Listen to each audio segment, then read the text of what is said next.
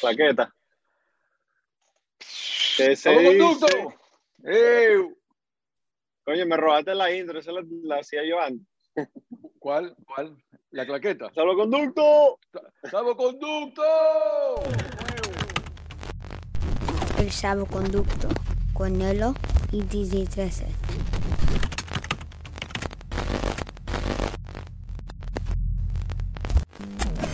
Bienvenido de nuevo. ¿Dónde, dónde andas, hermano? Mo- móvil, salvoconducto móvil. Salvoconducto móvil. Ahorita estoy en tu ciudad anterior, en Miami. Qué bien, qué bien. Bella, bella tierra con bella gente. weón. Saludos, saludos, saludos. Lindo Miami. Coño, calor humedad. Humedad, Sí. más que todo. Humedad y calor. Sí, sí. Bueno, tenía que pa- pasar por aquí para seguir el proyecto, el viaje. ¿Sigues a dónde ahora-? Medellín. A Medellín. A Medellín. Qué bien, qué bien. Mucha gente, mucha gente quería también allá en Medellín. Mucha gente quería, sí, bueno, comunidades de venezolanos grandes en los dos sitios.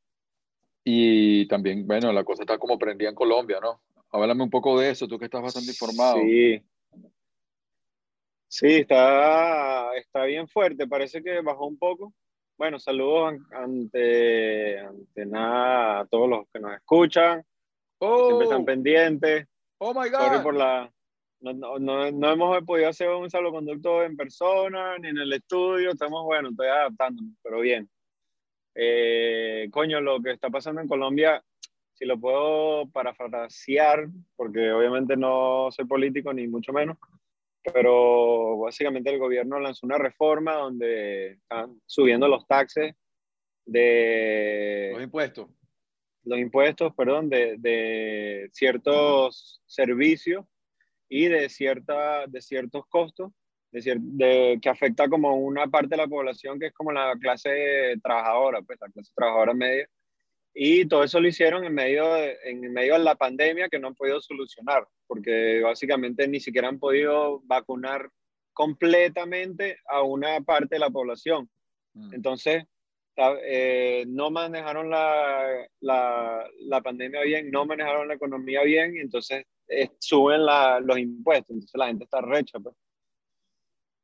Eso es como una, una mini, mini resumen de lo que está pasando. Pero bueno, la gente está protestando y la protesta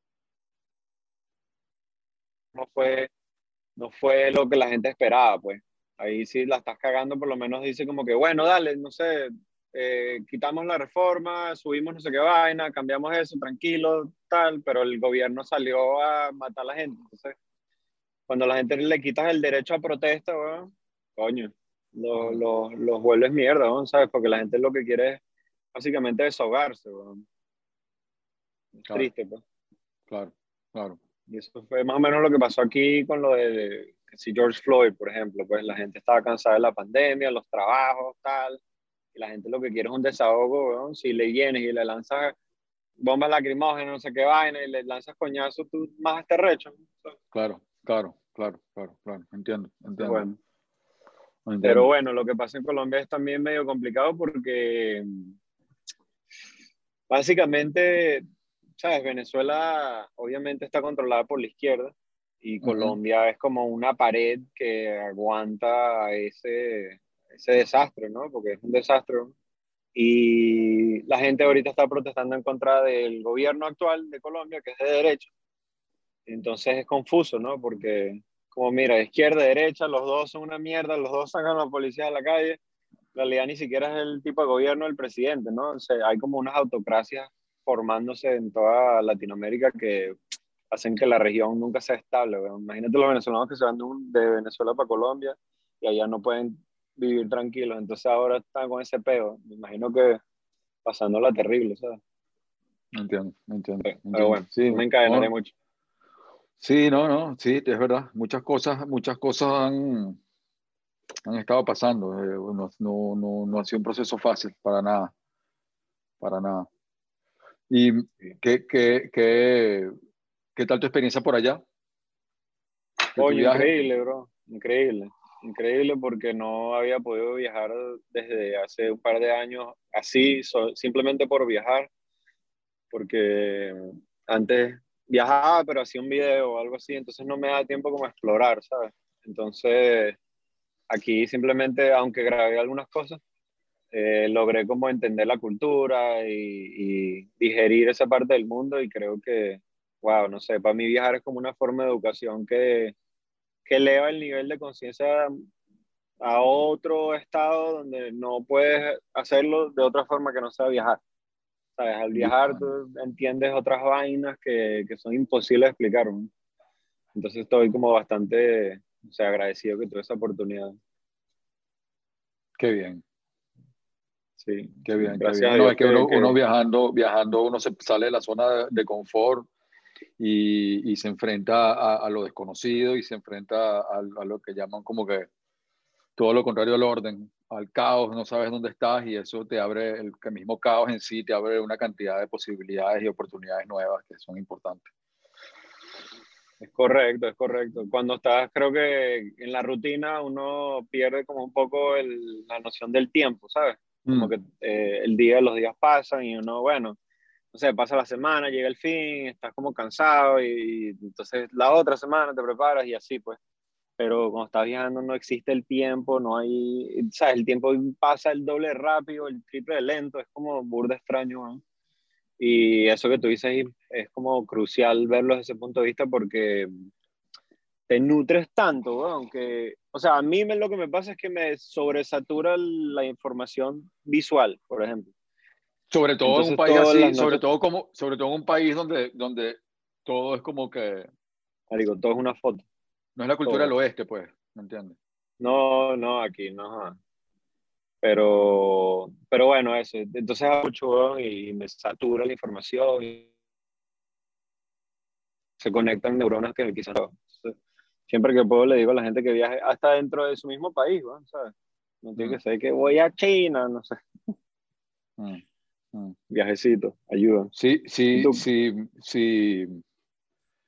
Si, si, si fueras a dar clases de algo, ¿qué, qué clases dieras? Coño, eso me preguntaste la otra vez. Creo que la, el viaje pues, pudiese dar una masterclass de viaje. ¿De viaje? ¿Cómo qué? ¿Como, que, ¿Como la disciplina, como la dinámica del viaje o como, como la dinámica de exploración o cómo? Coño, siento que...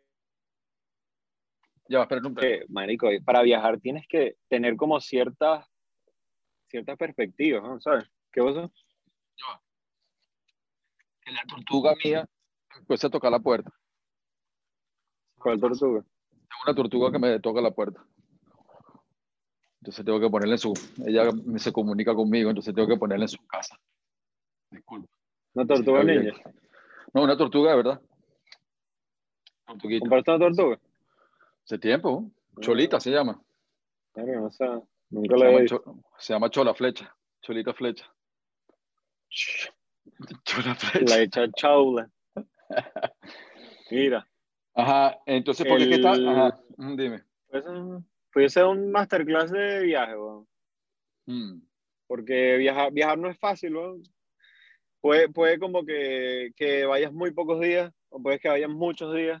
Mm. ¿Sabes? Si vas como muy poco, quedas picado. Si vas demasiado, ya estás ya te quieres ir para tu casa. Puede que, no sé, no, no tengas suficiente dinero y, gastes demasiado.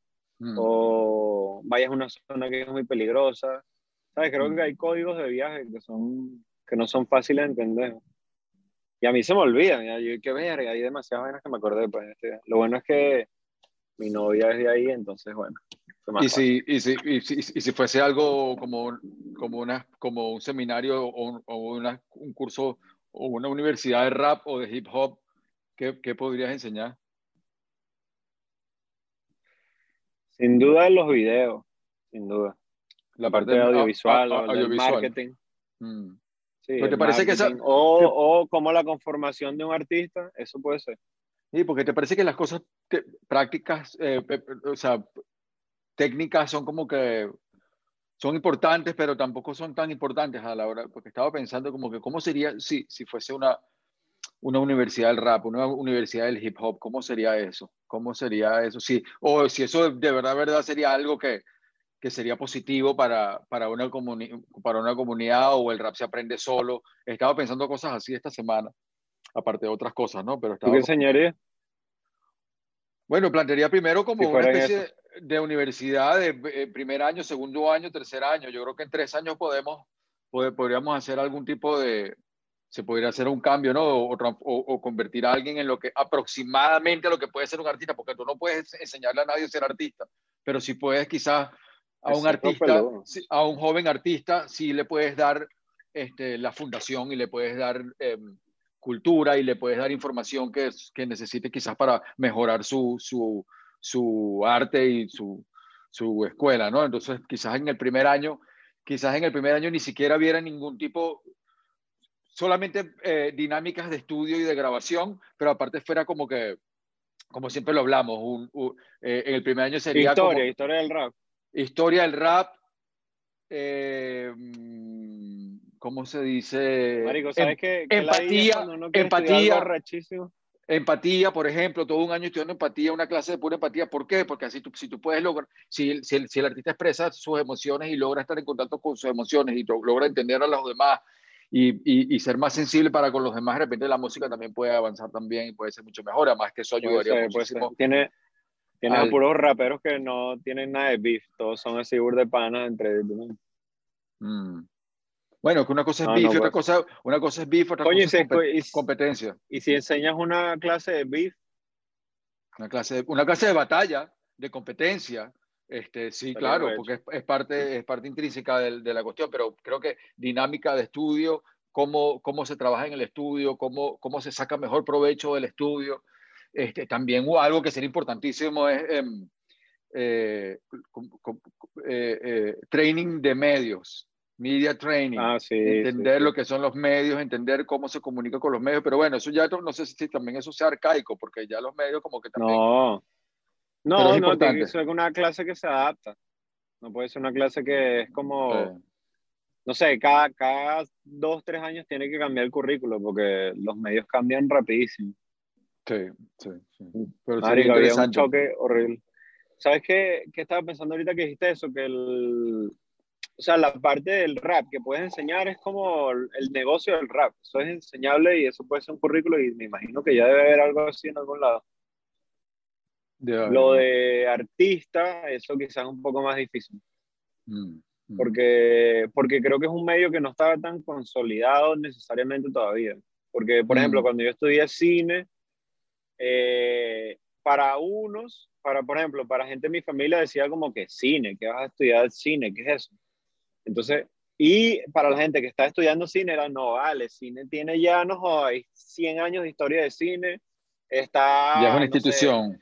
Sí. ya es una institución, weón. Entonces está, no sé, el cine, el ficción, el documental, puede ser estudiar, no sé, nada más eh, las partes audiovisuales en la Mm. televisión, ¿sabes? Tiene Mm. como muchas ramas. Pero creo que el Mm. rap no sé si está 100% consolidado, pero, pero he visto por lo menos... ¿Cómo, eh, cómo, cómo que, pero por- cómo, cómo, cómo que no está consolidado si en el arte del beatmaking, en la producción? La la producción, la, música, parte del ingeniería? negocio, sí, todo eso sí, todo eso sí. Bueno, Pero pero, eso, es parte de- la- eso es parte del rap. Pero como ser rapero, por ejemplo. eso No, pero ser si- rapero, ojo, no solamente el lírico, también estoy hablando de productores, DJ, beatmakers, Ah, no, no, por ahí sí puedes hacer una universidad escrito- completa. escri- sí. compositores, escritores. Sí, sí, sí, todo eso. Bueno, ya puedes, puedes estudiar producción. Eso lo Sí, pero yo, yo lo pienso a veces como dentro de una escuela tipo de hip hop, ¿cómo sería a la hora tal de que Una pudiera- universidad, una universidad. una universidad? Y si eso sería algo que realmente o fuera como que demasiado jalado por los pelos la vaina y eso no se hace así, sino se aprende en la calle. Sí. No, La no, sí, información- pues yo creo que lo puedes estudiar. Por eso digo, la parte del negocio, la parte de la producción, la parte del marketing, todo eso. Mm, Toda esa gente que trabaja en eso tiene background universitario, mucha, mucha gente. mm. Otra, bueno, lo ha aprendido en el camino o se ha rodeado de gente que lo tiene, ¿sabes? Como obviamente Shug Knight no fue a la universidad de, no joda, weón, de, de business, ¿sabes? De, de business del rap, pero el bicho era inteligente y seguramente se rodeó de... No, era muy inteligente. No, no, no Sí, era creo, porque, bueno, ¿dónde está ahorita, marico? Bueno, bueno, era Bueno, inteligente. de repente era- con una, de repente era con una buena escuela, era de repente si hubiera entrado a una buena escuela, de repente no hubiera superado mil veces eso y hubiera llegado a ¿Te tres más estudiar con Shock En Knight Harvard, la en universidad? Harvard, en Harvard. Así en la clase que, O sea, bueno, no sé, digo yo, pues yo, yo aquí pensando. marico, pues, llegó Shook, llegó Shook. yo creo que también. Eh, ¿no de- así, que dame la tarea, mamá huevo. Mierda, está pegado. Mira, y no, no viste, no viste lo de lo de Paul y Mayweather. Sí, marico, qué risa, güey. Eso estuvo bien chistoso. Got your hat, Jake, got your hat. Jake Paul. Pero viste la, la foto que subió Charlemagne, que, que es Mayweather así tratando de pasar por encima de la gente. El bicho estaba todo peludo, no se había afeitado, entonces se ve comiquísimo, marico. Parecía un la puso, la puso 50 Cent también, 50 Cent lo La chalequea puso durísimo. 50, que... Ah, porque ellos tienen un beef frito, ¿no? Mm. Pero, ¿sabes qué creo yo? Aparte de toda la vaina y toda la publicidad y todo el peo, creo que es simbólico por, también por otra razón. Porque ¿Cuál? creo que es como que Black and white.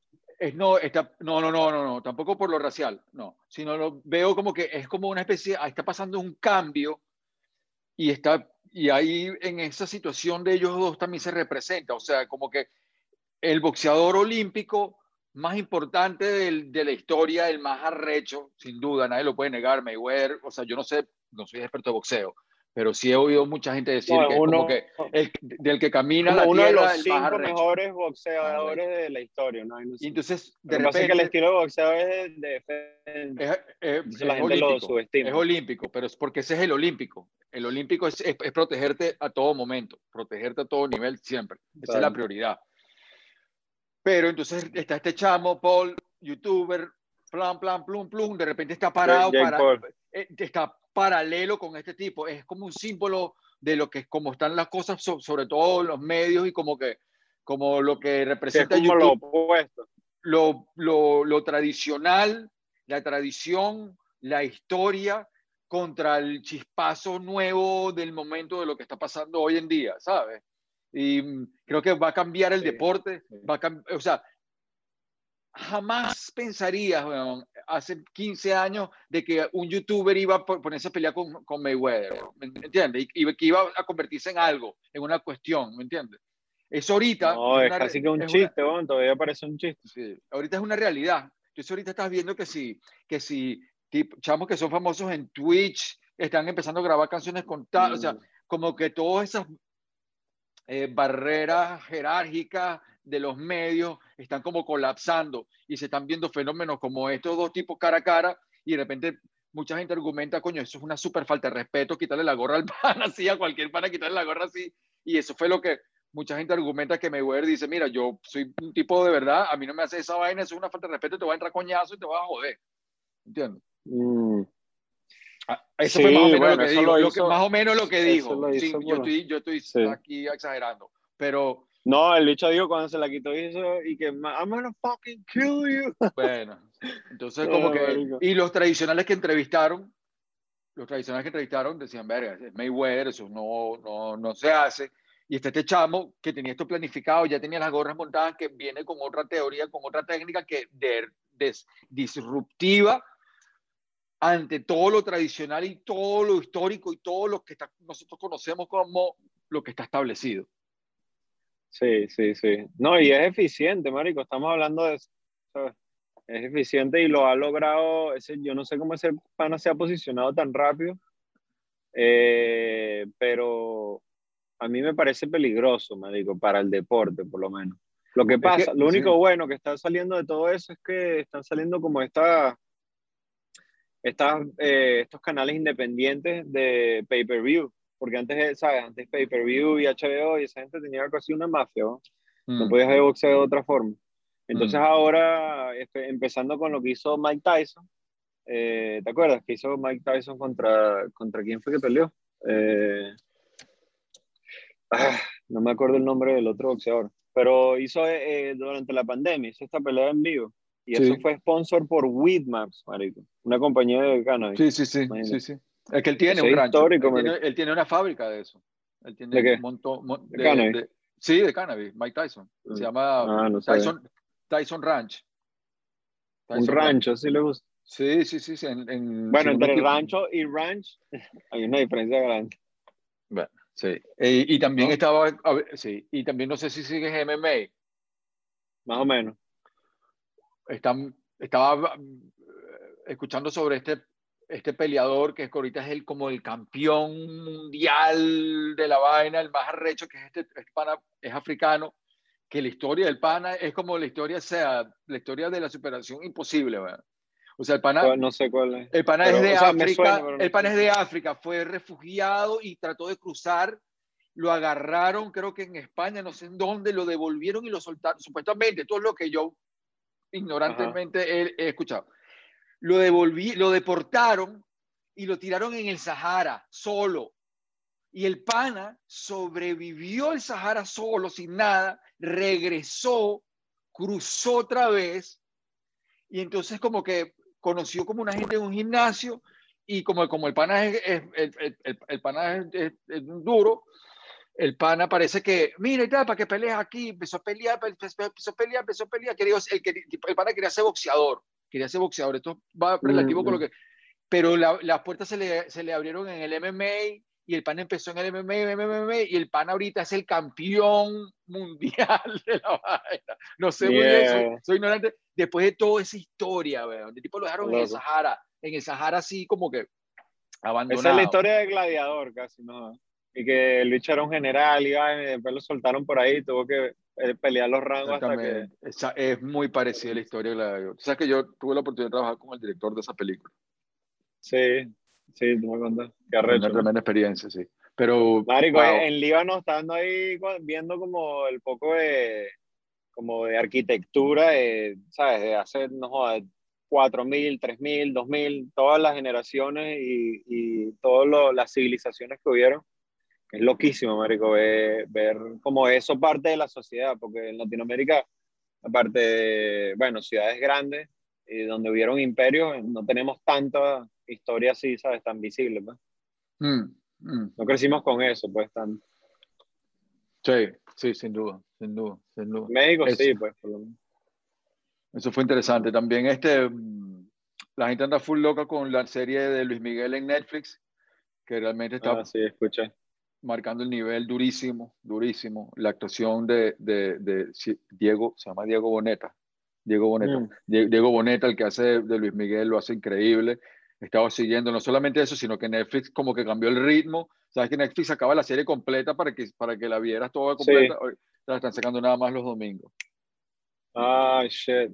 Te lanzó un HBO. Están cambiando, ves que como que los, todos los paradigmas están como que cambiando y es que Netflix fusionando estilo. Netflix es el que manda. ¿Qué, ¿Qué has pues. visto bueno por ahí? Eh, coño, vi en el avión vi Alita, creo que se llama, una película animada, bueno, entre animada y real. ese, no, es. Ah, ok, sí. Estuvo bueno, o sea, bueno, tampoco estuvo increíble. Vi mm. que si.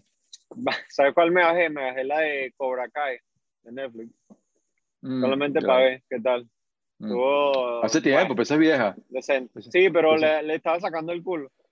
Porque bueno, no, y que coño, no a lanzar 12 capítulos ahí sin razón, pero bueno, cuando, ¿sabes? Cuando vuela, es el momento perfecto para ver vaina.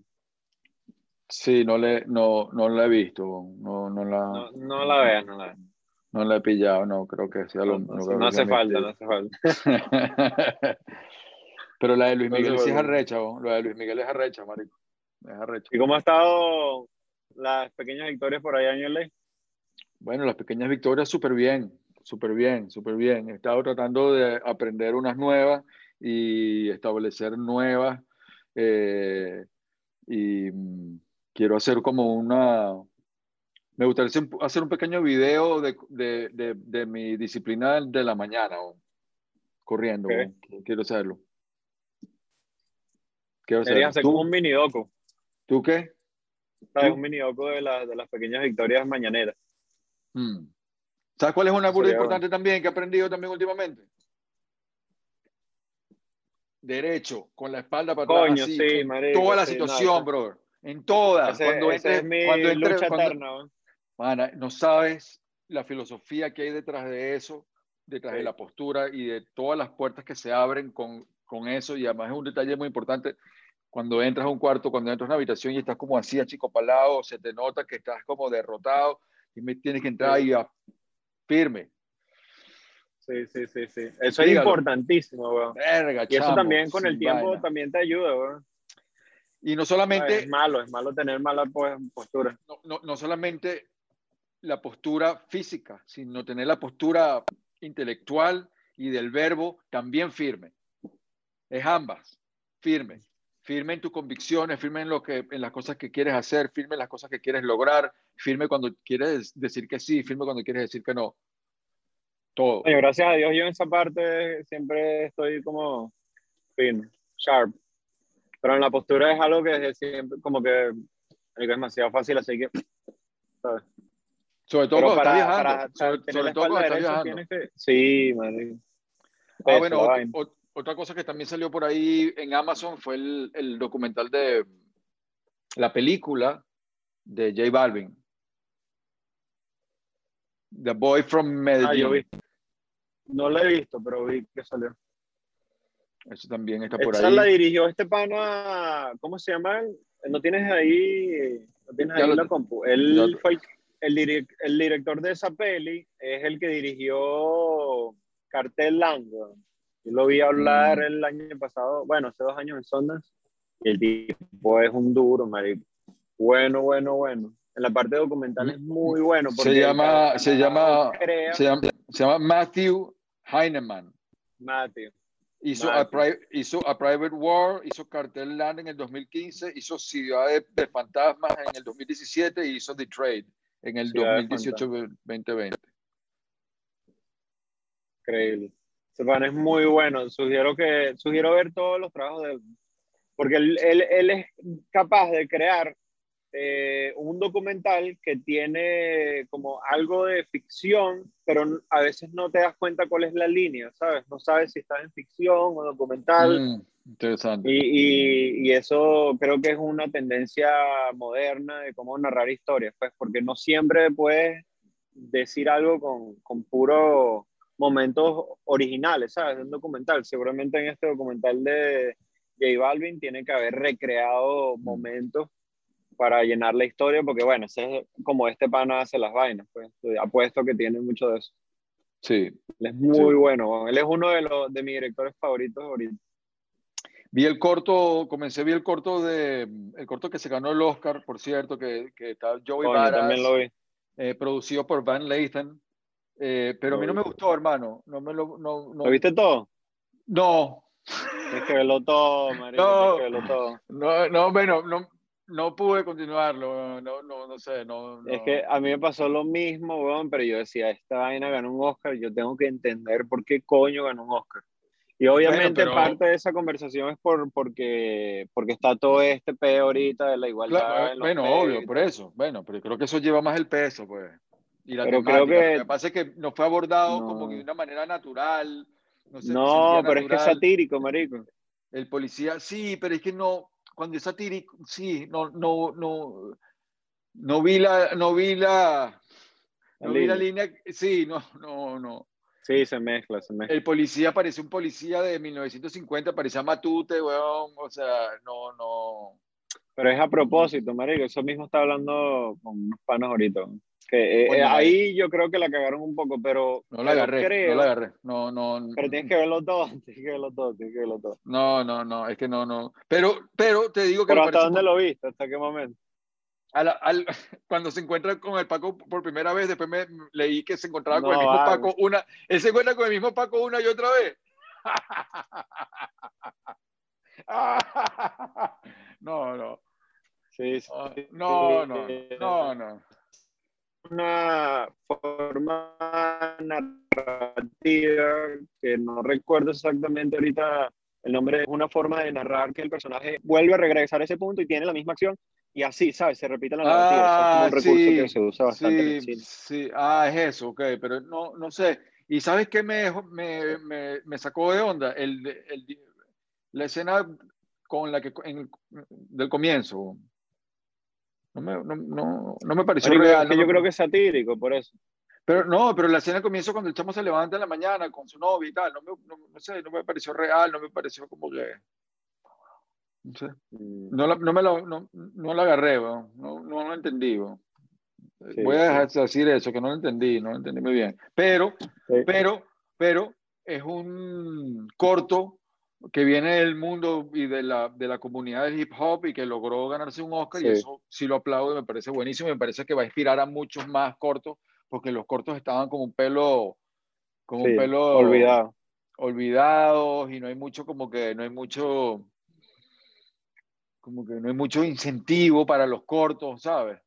Estamos pasando por un momento raro histórico donde se está prestando más atención a las minorías creativas, pero se está como saliendo de control un poco, ¿no ¿sabes? No es natural. Como Bueno, eso es lo que pasa cuando, cuando, cuando, o sea, lo que pasa es que están suplantando meritocracia, que era la antigua manera de como que buscar por la, buscar por la excelencia, no importa de dónde venga, y están transformando, están cambiando meritocracia por inclusividad, eh, simplemente para jugar la política de, como, dicen, como política Igualdad. de raza, política de raza, pues entonces, eh, no es, o sea, que tienes que preguntar como que, qué es lo que quieres a la hora de, porque es un poco hipócrita, ¿no? Porque a la hora de, Sí, para, para ciertas cosas sí necesitas el mejor de los mejores, para otras cosas simplemente puedes simplemente abrir un poco más la puerta, pero no es, es muy delicado y no es tampoco así, ¿me entiendes? Porque al final lo que realmente vale y lo que realmente yo creo que se debería buscar es la meritocracia, pues,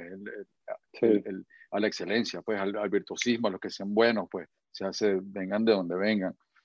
Sí, sí. Y, y lo que pasa es que, eh, por ejemplo, en la parte audiovisual, cuando juzgas una película, por ejemplo, juzgas, no sé, la cinematografía, la producción, la actuación, etc.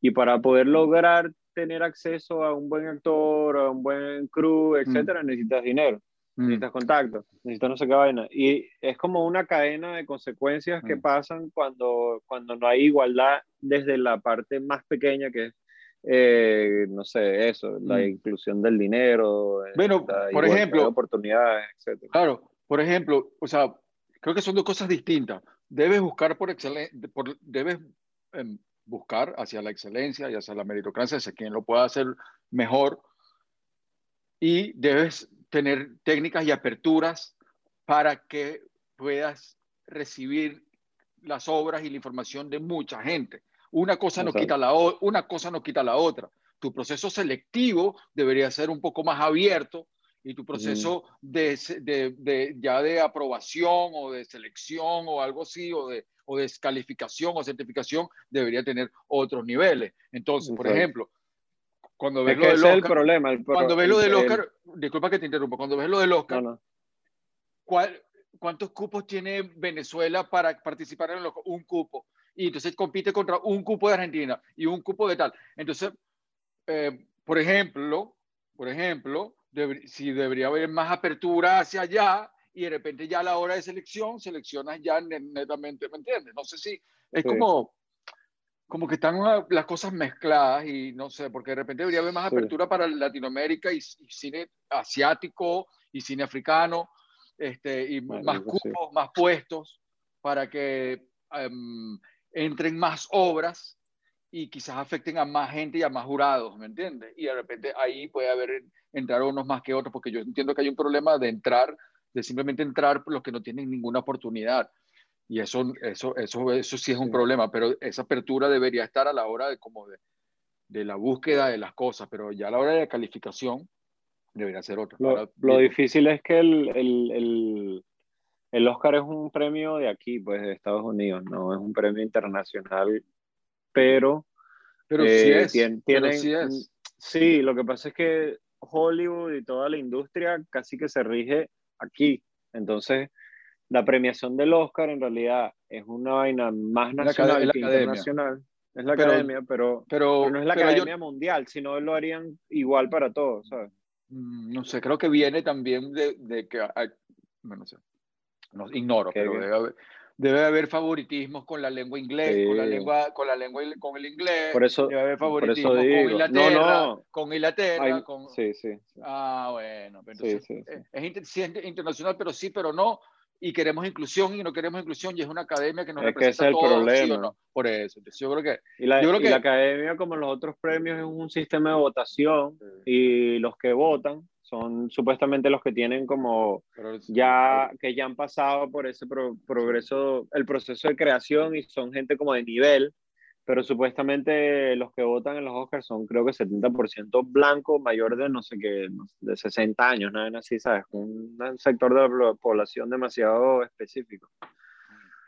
Entonces, nunca va a ser igual, nunca va a ser eh, igual de foto- oportunidades para todos. bien arrecha las fotos que tienes atrás. Sí, son eh, mi cuñado, bueno, cuñado, el esposo de mi prima, fotógrafo, bueno, Mm, mm. bueno, Mm. bueno, bueno.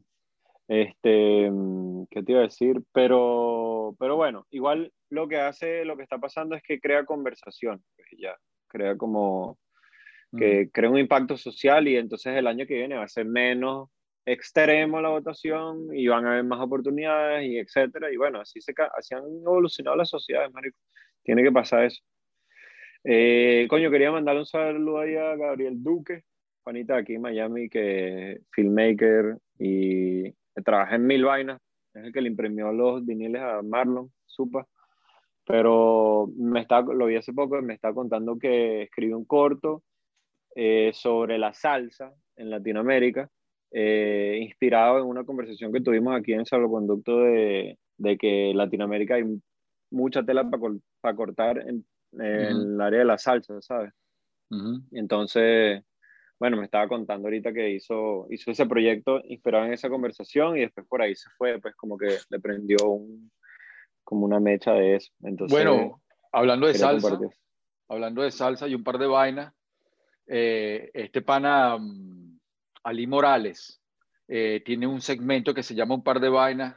Si no me Ah, equivoco, sí, un par de sí. vainas. Verga, tengo que recomendarlo porque de verdad, verdad, Sí, este, buenísimo, qué calidad conseguirse con algo así en las redes, desinformación, buenísimo. eh, con, realizado con ese cariño, con, con, con ese intelecto clásico venezolano súper ecléctico, eh, maneja mucha información cultural, eh, información que no se divulga mucho por las redes, como foto- el otro día hizo un especial sobre la fotografía venezolana y hablando de, de la, de la fotografía de antes, coño, no se habla mucho de esa fotografía de antes de blanco y negro, toda una cantidad de fotógrafos venezolanos que son importantísimos. Cuando la, cuando la, era la, cuando la fotografía era fotografía de film, que no era lo que No vi eso, vi uno de graffiti que hizo hace poco. No, el de fotografía es increíble. El de fotografía es increíble. El de salsa, el de rap, el de rap en español es increíble. Tengo que recomendar cuando veo cosas maravillosas por ahí Sí. y me parece que Muy Mira, creativo, muy bien creativo. iluminado, bien trabajado, Sí. bien escrito. No, y el pana tiene buena presencia también. Un saludo, Ali. Un saludo, un saludo. Bien. Sí, coño, deberíamos buena- invitarlo buena. ahí al salvo. Ese va, coño, listo, listo, eso va, eso va. Eh, Por ahí nos regañaba otra vez que tenemos que tener más mujeres invitadas. vamos a tener, vamos a tener, este, hemos querido eh, eh, hacer invitaciones, pero Hemos, no- hemos tenido invitadas, lo que pasa es que no han no hemos podido confirmar las fechas con nuestras fechas. Pero que tenemos a Drew, tenemos a Drew siempre aquí, pero que Bueno, no hoy con sí. nosotros. Pero nuestro, nuestro, nuestro impacto. ¿Qué, ¿Qué música por ahí has escuchado? ¿Qué onda? eh, música. Conchale, ahorita me lancé como un intensivo de Alchemist. En todo el viaje me, me descargué como puro álbumes que había trabajado Alchemist. hizo un disco con Yellow Wolf. Ah, no sabía eso. ¿Será? ¿Será? ¿Será? Vi que está haciendo un disco con me este. No, no, con. ah, ¿Cómo que se llama este pana? Eh, Currency. Está haciendo un disco con Currency. No, perdón, perdón. Yellow, Yellow Wolf es con DJ Moggs, que yo eh, que confundo a Ah. veces Mo- con DJ Moggs de Cypress Hill y Yellow Wolf. Perdón. Eso no lo Wow. mandó ahorita. no lo mandó ahorita, ahorita. Es una mezcla rara. Bueno, no, Sí. tiene más o menos sentido. Sí, sí, sí, sí, como sí, sí. De rockera la vaina. No, no, Alchemist me lancé un intensivo Alchemist.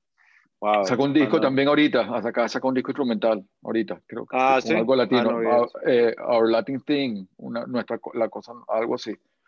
Por cierto, que no lo, no, lo he no lo he podido chequear en realidad, tengo que hacerme una... Debería una- escribirle. Voy a escribirle, iremos a invitarlo. Coño.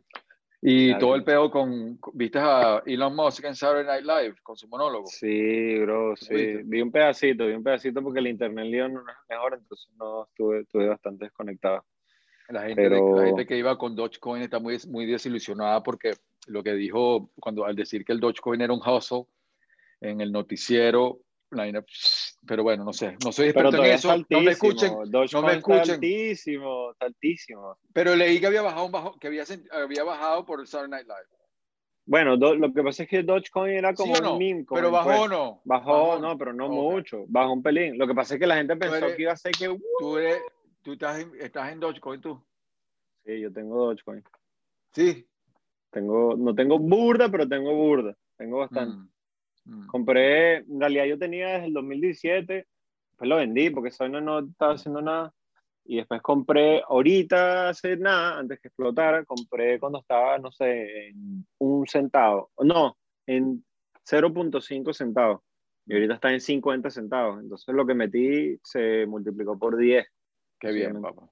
Qué bien, te felicito. Es una buena inversión. Igual tampoco es que uno no puede pensar que voy a invertir todos mis reales, igual, ¿sabes? Tienes que invertir ahí solamente lo que estás dispuesto a perder, porque si lo pierdes, no puedes regresar ahí llorando y que coño, invertí toda mi renta y vaina. mira, yo aquí creo que tenemos a alguien por aquí, nos visita. ¡Ey, Sempi en la casa! ¡Sempi! ¡Háblame! ¡Háblame! ¡Saludos, hermano! ¿Qué hay? Saludos, hermano. Trifásico. Ah, ahora sí. Trifásico. Está buenísimo. Mira, ¿qué más, hermano? ¿Qué hay? Bienvenido placer, bro. Conducto, hermano. Es un honor, es un honor contar con tu presencia. Placer, mi hermanito. Un honor para mí, perro. Honor, un honor, para mí, hermano. En, en, este paso. ¿Dónde te encuentras? Te, empecé a seguir hace poco. ¿Se escucha bien? ¿Se escucha bien? Sí. Bogotá, perro, ando en Bogotá. Qué bien, qué bien, qué bien. Acaba de sacar eh, plomo a la calle. tremendo tema, chamo. Mierda. Y hace poco también, hace poco también On Title con nuestro hermano Matt P. También, uno tras otro. Eh, como artista, eh, es uno de los artistas que ha logrado en los últimos, en este año, hacer un crecimiento increíble con un apoyo de una gente que te quiere, que te sigue de verdad, un crecimiento orgánico, rapero natural, como de los que nos gusta ver y nos gusta presenciar. Y creo que, coño, lo estás haciendo súper bien en ese sentido. Todo tu equipo, felicitaciones a todo tu equipo, porque sé que tú no, trabajas solo, sino cuentas con un gran equipo y me parece que, coño, quería resaltar eso porque el crecimiento que has tenido en los últimos meses ha sido como que muy bonito de presenciar eh, y se ve que es la suma de todo un elemento, de todos los elementos juntos y en tu trabajo y coño, bravo por eso, hermanito. Muchas gracias, manito. Y sí, eso que, que, acaba de resaltar es, es, bastante real. Yo creo que, que antes siempre hacía todo yo desde un principio por, por, por obligación más que todo, pero sabes que, que siempre había optado por aprender a hacer todo lo que, lo que me bloqueó gente que se creía indispensable, ¿sí me entiendes? Era como que, perro, necesito un diseño, qué sé yo. No, estoy ocupado y aprendí. Eh, necesito que me mezclen unas voces que grabé y no, estoy ocupado y aprendí. Necesito un beat, no, estoy ocupado, igual aprendí. Y ya casi siempre, de hecho, ahora mismo ya como, como por esa misma vibra, siempre como que no dejaba que la gente metiera las manos en, lo que estaba haciendo yo porque me gustaba cocinar todo de un principio, desde el beat, el sample que buscara, escribir, eh, producir mis voces, hacer el diseño, que me grabaran y editar mi propio visual. Pero ya gracias a Dios cuento con, ahorita Kansas Clan creo que eh, eh, desde que nos conformamos siempre tenemos esa, esa visión de, de trabajar juntos porque como todos sabemos, dos o tres güiros piensan mejor que uno y hay más ideas y hay muchas más opiniones que, que pueden eh, favorecernos en un futuro, ¿sí me entiendes? Entonces, de paso, Clan es como, como ese crew donde eh, eh un, una estética única, ¿sí me entiendes? Hay alguien que hace música netamente under hay personas, hay alguien que hace R&B, hay personas que hacen rap un poco más suave. Eh, está 47, que es un monstruo así, haciendo beef como tal, represent. Y, y más que todo en eso, en, en, en, en, mostrarle a la gente que en estos tiempos no somos como ese crew, eh, no intentamos formar ese crew netamente rap así de, de sino mostrar que, que sabemos que son otros tiempos, sabemos que hay gente que tiene gustos o que tiene preferencia por, o que sabe y quiere hacer música de otro tipo y es respetable, ¿sí me entiendes? Y es excelente porque si no fuera aburrido toda esta vaina. De paso que nosotros somos venezolanos, pero nosotros escuchamos de todo un poco y nos disfrutamos la música de todo un poco. Que a mí me guste o me desenvuelva más en la escena underground no quiere decir que que no respete o que no escuche o que no me va, eh, eh, me disfrute la música de mi hermano, que hacen cualquier otra vaina, ¿sí me entiendes? Apertura. Eso está recho, bueno, porque es la única forma de que la cultura crezca como paralela, ¿sabes? Creo que en muchas otras épocas eh, siempre un tipo de rap se ha querido mantener y está por encima del otro. Y creo que hasta, hasta ahorita, pues quizás es lo que está ocurriendo en, por lo menos en Venezuela. Eh, pero creo que eso que escuchaba en lo que cantas tú, se ve que viene como bastante, como enfocado en, en, en, ese lenguaje, pues como que te respeto y sé que estás haciendo algo brutal, pero, pero este es mi sonido, ¿sabes? Así que respétalo. Que, que es como también se está hablando con, con fuerza, ¿no? Pero, pero no de una forma como irrespetuosa, que me parece arrecho que, Debería ser todo así, marico. Debería ser todo así, como que, bro, está bien, de pinga, pero, pero no, mm. ¿sabes? Como que esto es lo mío. Eso es mm. brutal, pues. Si es el deporte, Antes nosotros éramos como más radicales en mi época, éramos como más como, ay, tal, no. Yo creo que las nuevas generaciones han podido como entenderlo y yo también me he acostumbrado a ser, también tener mucha más apertura. No sé, digo yo. Brother, y, y, y, es excelente, pero yo también era así, ¿sí me entiendes? De niño, pero era porque ya me había criado en ese ámbito, en ese ámbito así netamente purista de, de hip hop, así de que no, aquí no se escucha reggaetón, aquí no se escucha otra cosa que no sea hip hop, de la old qué sé yo, incluso eh, y eh, eh, en la escena underground, perro, te va y, te consigue gente. Se puede decir grosería aquí, claro, me imagino, ¿no? Sí, vale, aquí puedes no Aquí puedes hablar con tranquilidad. Ah, bueno. Bórralo, mira, Marico, incluso ahorita en la escena underground te encuentras gente burda de mamacuevas que te puede decir, eh, no sé, como para para desentonar, para desentonar en, o para llamar la atención, dicen en, mientras estamos en una conversación, qué sé yo, y empiezan, no, yo no escucho a Cancerbero por X razones, como que sienten que lo, los hace ver más underground, ¿sí me entienden? Mm. Entonces es como ladilla encontrarse con gente así. Incluso esto es como, como, o sea, lo noto así, o lo he notado así, que es muy orgulloso eh, en la escena under porque descubren a un rapper que lo hace excelente y dicen, no, perro, no lo puedo recomendar a nadie para que no se putee qué sé mm. yo, ¿sí me entiendes? Me he topado con gente así, perro, mm. que es una ladilla, Mari. Pero es que tienen una, tiene, una relación intensa con el, con, con, el artista que les pertenece. Me recuerdo cuando, cuando conocimos Butan Clan, era como que los que conocemos Butan Clan somos nosotros pocos y cuando que alguien que lo escuchara era como que verga. Uno tiene esa relación con la música muy, muy, muy intensa, pues, ¿no? De que es de uno, pues, y cuando otros la descubren y cuando se, se escapa la olla, ya entonces, nada. No sé, eso Pero eso también, eso es como un virus, weón. Esa no tiene todos los años del mundo. Yo recuerdo al mismo Tyron diciendo que criticaba eso mismo, weón, que decía, y que verga, ahora ya no eres underground y vaina. Y el bicho que, pero marico, si yo canto lo mismo, ¿sabes? ¿Qué, ¿Qué me hace diferente de hace un año, weón? Si yo estoy diciendo la misma vaina, no he cambiado, tengo la misma esencia ¿Por qué, porque he cambiado yo? El que cambiaste fuiste tú, que me ves desde otro punto de distinto, ¿sabes? Sí, claro. O cambió, o, cambió la, o cambió el ecosistema, porque si eres underground quiere decir que estás yendo bajo tierra. Y si eres overground es que quiere decir que estás afuera de tierra. Pero eso, yo creo que esa palabra ya no Cambia el contexto, pero cambia el contexto, porque eres un artista desconocido eres un artista desconocido y pasas a ser un artista conocido. Pero que es desconocido, marico, un artista desconocido es como, ya, ya ese concepto de underground para mí no, no, ya eso es histórico, marico, eso es como de la época de los CD, ¿sabes? o sea, ¿tú crees que el underground, el underground murió entonces?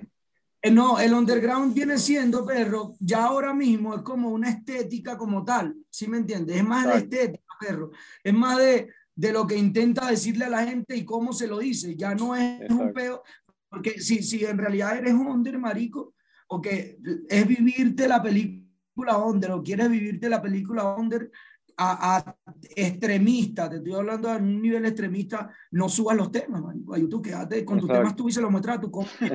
¿Sí me entiendes? Sí, sí. Sí, marico, la, industria digital es anti-underground, porque ya es como mm. demasiado, mm. demasiado democrático el sistema ahora de, de, música, ¿sabes?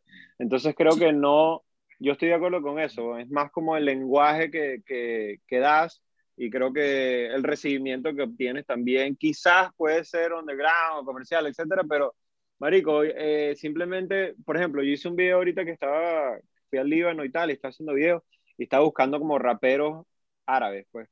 Y conseguía unos en YouTube, pero no estaban en Spotify. Entonces yo, mierda, estos chavos que bolas, ¿no? No se están como promocionando en Spotify, quién sabe por qué. Pero ¿será que esa es la plataforma que tienen? Pero, marico, si tú no te pones en Spotify, entonces no te escucha nadie, entonces eso quiere decir que eres más underground que el carajo que está en YouTube. Como que, ya, marico, la vaina es democrática, todo el mundo está mm, tratando de hacer música y vive eso, ¿no? La estética ya es otra vaina.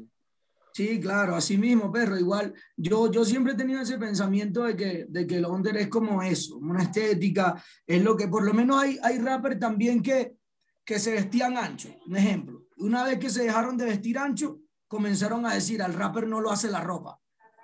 El rapero que era purista, rap y tal, este aquello. Una vez que probó que no está mal, perro, que busque otro sonido, otros colores. Una vez que hizo reggaetón o que hizo trap o qué sé yo, dicen, no, el hip hop está muerto, el rap está muerto porque X razones. Cuando él empezó, o sea, marico, la gente se apropia de la vaina hasta el punto de decir, no, el, hip hop murió en el momento en que yo dejé de hacer rap. O sea, no sé qué, le da, qué le da una autoridad tan gigante de, de decir o, o, tener críticas tan, tan, tan delicadas, pero Incluso hay gente, hay gente que, que vive hip hop, marico, al extremo de, de, de, llegar a una enemistad si llegas a poner reggaetón en su casa. O si llegas a tomar y estás tomando con gente que no escucha rap, perro, y no va a llegar a decir, no, vamos a escuchar, qué sé yo, el último disco de, de Benny Devotion. Y mm. no, oh, está loco, esa mierda no le entiende nadie, eso no le gusta a nadie y tal. Mm. Como hay gente que mm. dice, no, chaval Bonnie y tal. No sé. Es raro, Y de aparte raro es, es, como, discúlpenme perro, no sé, marico, es como mi pensamiento, es como hipócrita la vaina. Porque yo me he topado, yo me he topado con gente, marico, que en un evento en donde ellos no son el centro de atención y después que son panas tuyos, no, hermano, y tal, yo escucho tu música de hace mucho rato y tal, estoy aquí, criminal, marico, humildad ante todo, un abrazo, yo también me vacilo tu chamba. Pero llegamos a un, a, un sitio en donde ellos son el centro de atención y no te conocen, porque son las estrellitas, ¿sí me entiendes? El mm. famoso, el del peo, o, o, o no reconocen el talento de otro como por miedo, por ego, un peo de ego de no, le da miedo decirle a otro perro, tú rapeas malandro, marico perro, tú eres marico, no, había escuchado algo tan increíble como lo tuyo. Les da como miedo, no sé, como que se le cae un brazo, perro. Sí, hay que cultivar eso, hay que cultivar eso, hay que cultivar, hay que cultivar eso, eso porque, porque eso es importante en nuestra cultura, poder decir las cosas y ayudarnos y eso, viniendo de un artista que uno respeta también, ayuda burda, quizás muchos artistas no, los no, los, no los guardamos por, por ego, por X o por, para, para, no ser tal, para no quedar como tal, pero es importante, coño, reconocerlo y decirlo, porque eso ayuda burda y, y, también te abre muchas puertas también y es importante. Yo hablaba de under porque de under de ser desconocido a ser conocido. No under como el estilo musical, sino under de que nadie te conoce a que te conozca burda gente. Marico, pero eso también es burda de relativo, ¿sabes? Que, pases, de, que pases de, de, de, cantar en la plaza, cambias la plaza por los anfiteatros y por los, y por los sitios grandes, eh, que cambia el contexto, cambia lo que está alrededor tuyo y no, no necesariamente cambias tú. Pero eso de igual forma no cambia el sentimiento con lo que hacen las cosas, ¿sí me entiendes? O, o, lo que quieres mostrar, porque, por, por, por, por, ejemplo, yo hace dos años no tenía cómo, o la gente con quien concretar una idea que tenía mucho rato dándole vuelta, que era el, el, este pedo de plomo del manga, ¿sí me entiendes? Y ahora que, que logro concretarlo y logro trabajar con una qué sé yo, con Simón Chilinar, que es excelente en todo y es un, genio detrás de todo lo que hace Marico. También trabajé con una, con Gracie Color, que es una, una, alemana que ni siquiera habla español, ¿sí me entiende? Entonces, hay gente que de repente ve eso y dice, no, ya este pana en cualquier momento eh, se pone a hacer otra vaina porque ya están invirtiendo gente y hay mucha gente apoyándolo, invirtiendo tiempo y no es así, es que de repente hace dos años no tenía los medios o la forma de cómo concretar realmente una idea lo grande. Por eso, marico, ese momento creo que es increíble para un artista, cuando logras ver que los frutos se están eh, dando, weón, y que, y que ya no estás solo, weón. Eso creo que, es un cambio bien importante. Y yo creo, yo te seguía, de, no sé por qué no te seguía en Instagram, pero te seguía en Facebook creo que en Facebook posteaba burdo. Y había visto como, marico, era exponencial, ¿sabes? Antes, no sé, comentaban 20 personas, después 30, y ahora comentan 100, y, qué verga, ok. La gente está parándole bola, pues. No, es que lo seas arrecho. Arrechísimo, lo he podido ver ahorita, este, este año, con, con, mis ojos, ver su crecimiento y qué maravilla ver que eso todavía existe, qué maravilla que eso existe en nuestra cultura y que los artistas pueden de verdad ir creciendo de esa manera. Se nota que es sudor, marico. ¿Ah? eso es lo que iba a decir. Se, nota que trabajas con mucha disciplina y se nota que, que, no es que estás jugando ahí. Sí, claro, pero no todo el tiempo, no todo el tiempo fue así, pero sabes que yo, yo tengo mucho rato haciendo rap, y, y, y, siempre hacía rap, hacía música, pero no, no era tan disciplinado. Ya, yo creo que hay mucha gente que se guarda esa verdadera fórmula de para mostrarte al mundo, ¿sí me entiendes? La verdadera fórmula es eso, pero la disciplina, el trabajo. Yo siempre he sido como ese eh, típico escritor obsesivo, así que siempre estoy tratando de escribir algo en la noche, en la madrugada, me puedo levantar y lo primero que hago es escribir una línea y luego concreto la idea para rimarla, ¿sí me entiendes? Pero, pero yo creo que la disciplina con, con este combo, después que me uní al combo de Kansas Clan, he aprendido muchas cosas. Mi actual manager ahora mismo eh, me enseña que yo siempre he estado dispuesto a eso, a aprender de, de, de, alguien que sabe lo que te habla, de un maestro. Un ejemplo, Nelson me habla a mí o me da un consejo sobre audiovisuales, cómo rechazarlo, ¿sí me entiendes? No puedo, no puedo creerme que me las sé todas cuando puedo aprender de alguien que realmente sabe lo que me está hablando. Y puedo poner en práctica consejos en mi vida que me puedan generar frutos y acelerar mi flujo de trabajo, que es lo que he estado logrando ahora.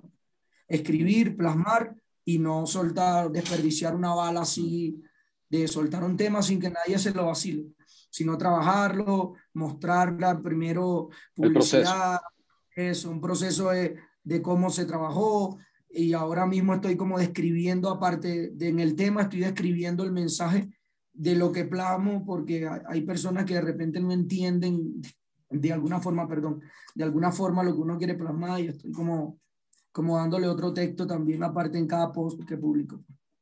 Arrechísimo. Y ese cambio que dices de, de la constancia, eso cuando, porque bueno, no sé si has escuchado este podcast antes, pero aquí tocamos bastante eso de, de cuando te influye un cambio positivo a veces le decimos como pequeñas victorias, si es algo pequeño, pero también es un salvoconducto para otra gente, ¿no? Como en el hip hop, ¿cuál ha sido tu salvoconducto de, de pasar quizás de que el rap es algo que hacías como por, por cariño, a ya es como que verga, esto es mi carrera, pues por decir. Sí, Berro, yo creo que fue la confianza de que, que, me dio las personas que, que, me influenciaron. Eso lo escribí, por cierto si me influenció, quien me respeta, quien me influenció, ya es como una motivación y un soporte, si me entiendes, a que algo está pasando. Y había llegado, ya había tenido charlas con Rottweiler, de hecho le había dicho que, que iba a dejar esta vaina porque tenía mucho rato rapeando y, y no se tomaba en cuenta nada de lo que hacía. El tema Don Sempi es, es, algo que te voy a confesar. El tema Don Sempi era un tema que tenía más de dos años en la gaveta, que lo había grabado y lo había dejado ahí, había encontrado un sample, había hecho la instrumental, escribí el tema de video, eh, curdo así, de, te digo yo, en una hora, escribí todo el tema. Y dije, perro, ¿qué voy a hacer yo soltando un tema que posiblemente la gente ni le pare bola porque es algo que escribí muy rápido? Y, y cuando, o sea, cuando escribí ese tema dije, marico, esta, esta mierda no le da para bola a nadie, mejor lo engaveto y me lo vacilo yo porque es algo personal.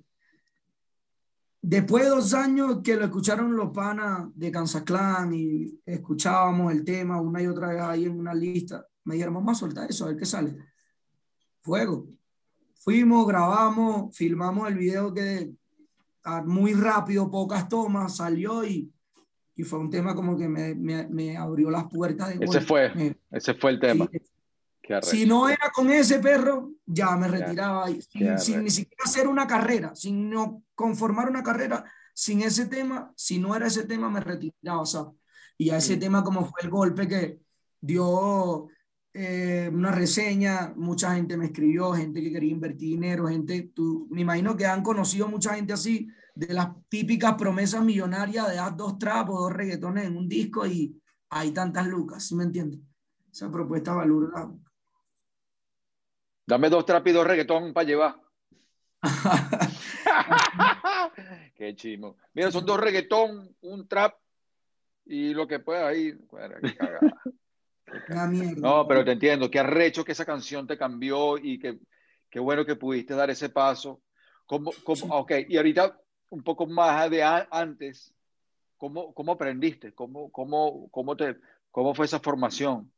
¿Cómo, cómo, cómo fue ese proceso de formación? ¿Cómo, estábamos hablando antes nosotros de, de, cómo se forma un rapero y me da curiosidad ver cómo, cómo fue tu proceso. Pero don, yo empecé realmente siempre, nunca me llamó de niño, no me llamaba la atención el arte de rimar como tal.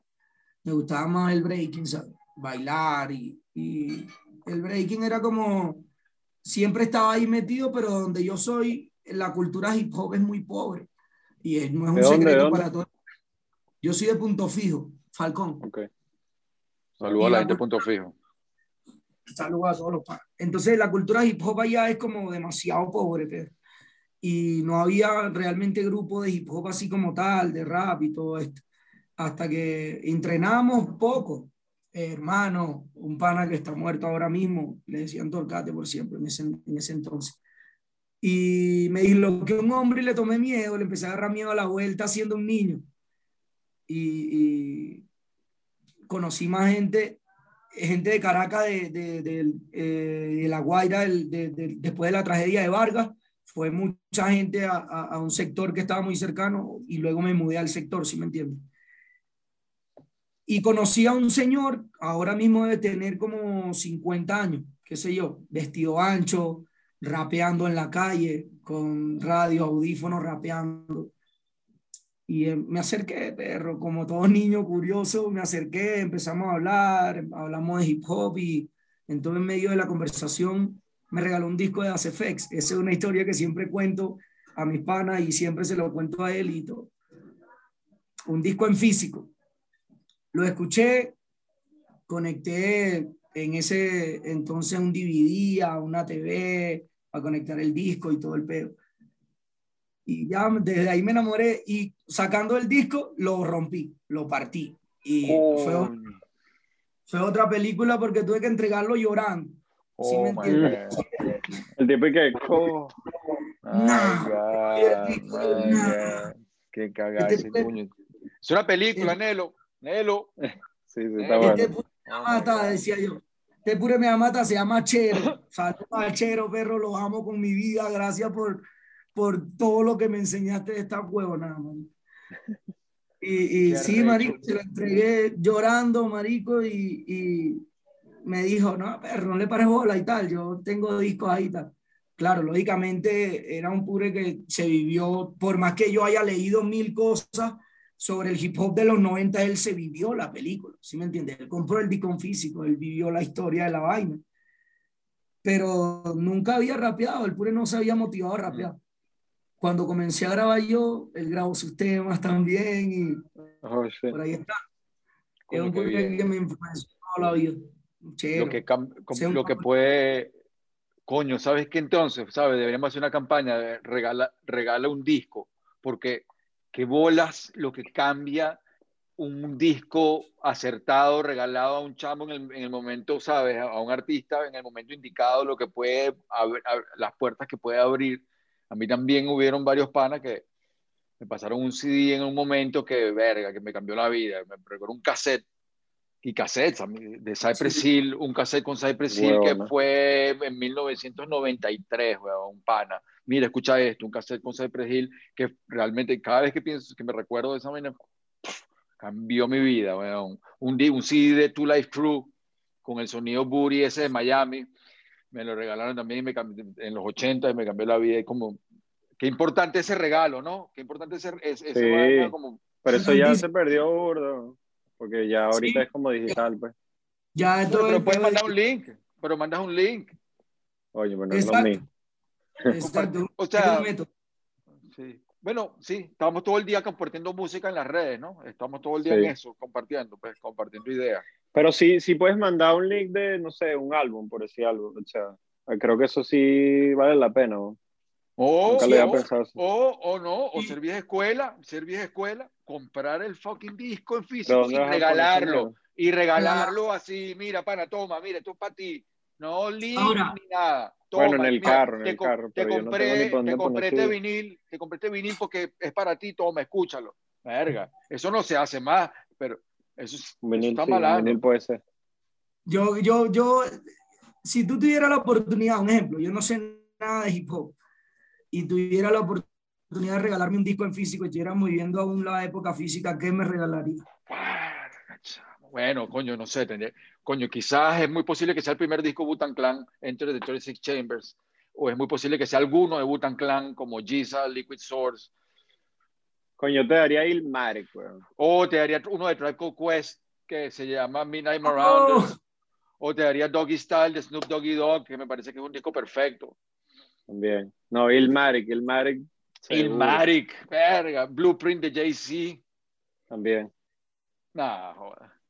Cualquier, bueno, no sé, bueno, y no hemos hablado, no hemos, y no hemos entrado, no hemos entrado a Venezuela. se sabe la canción de Paz. Esa Ah. canción.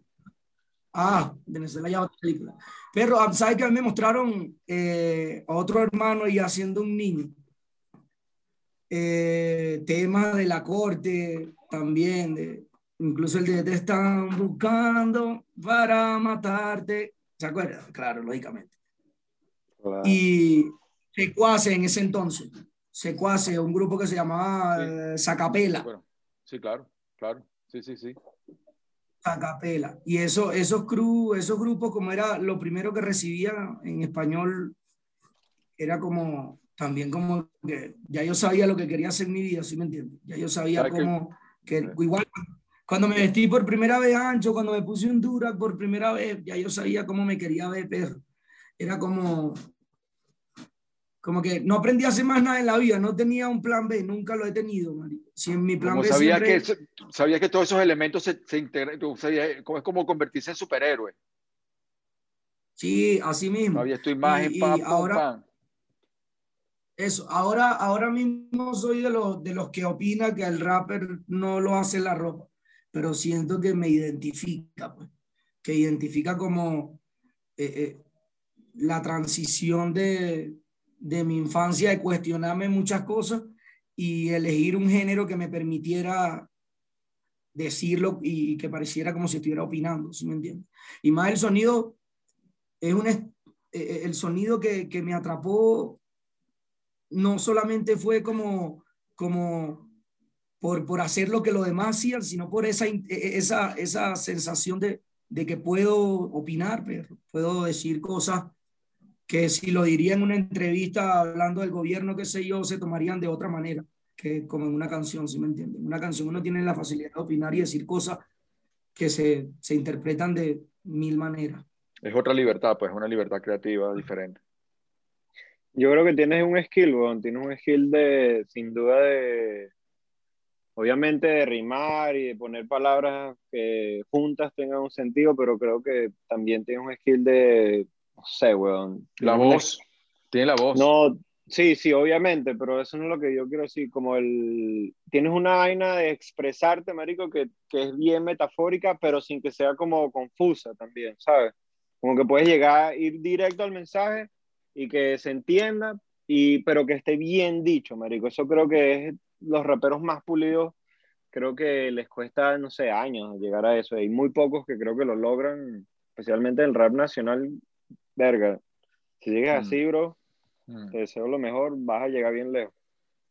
mm.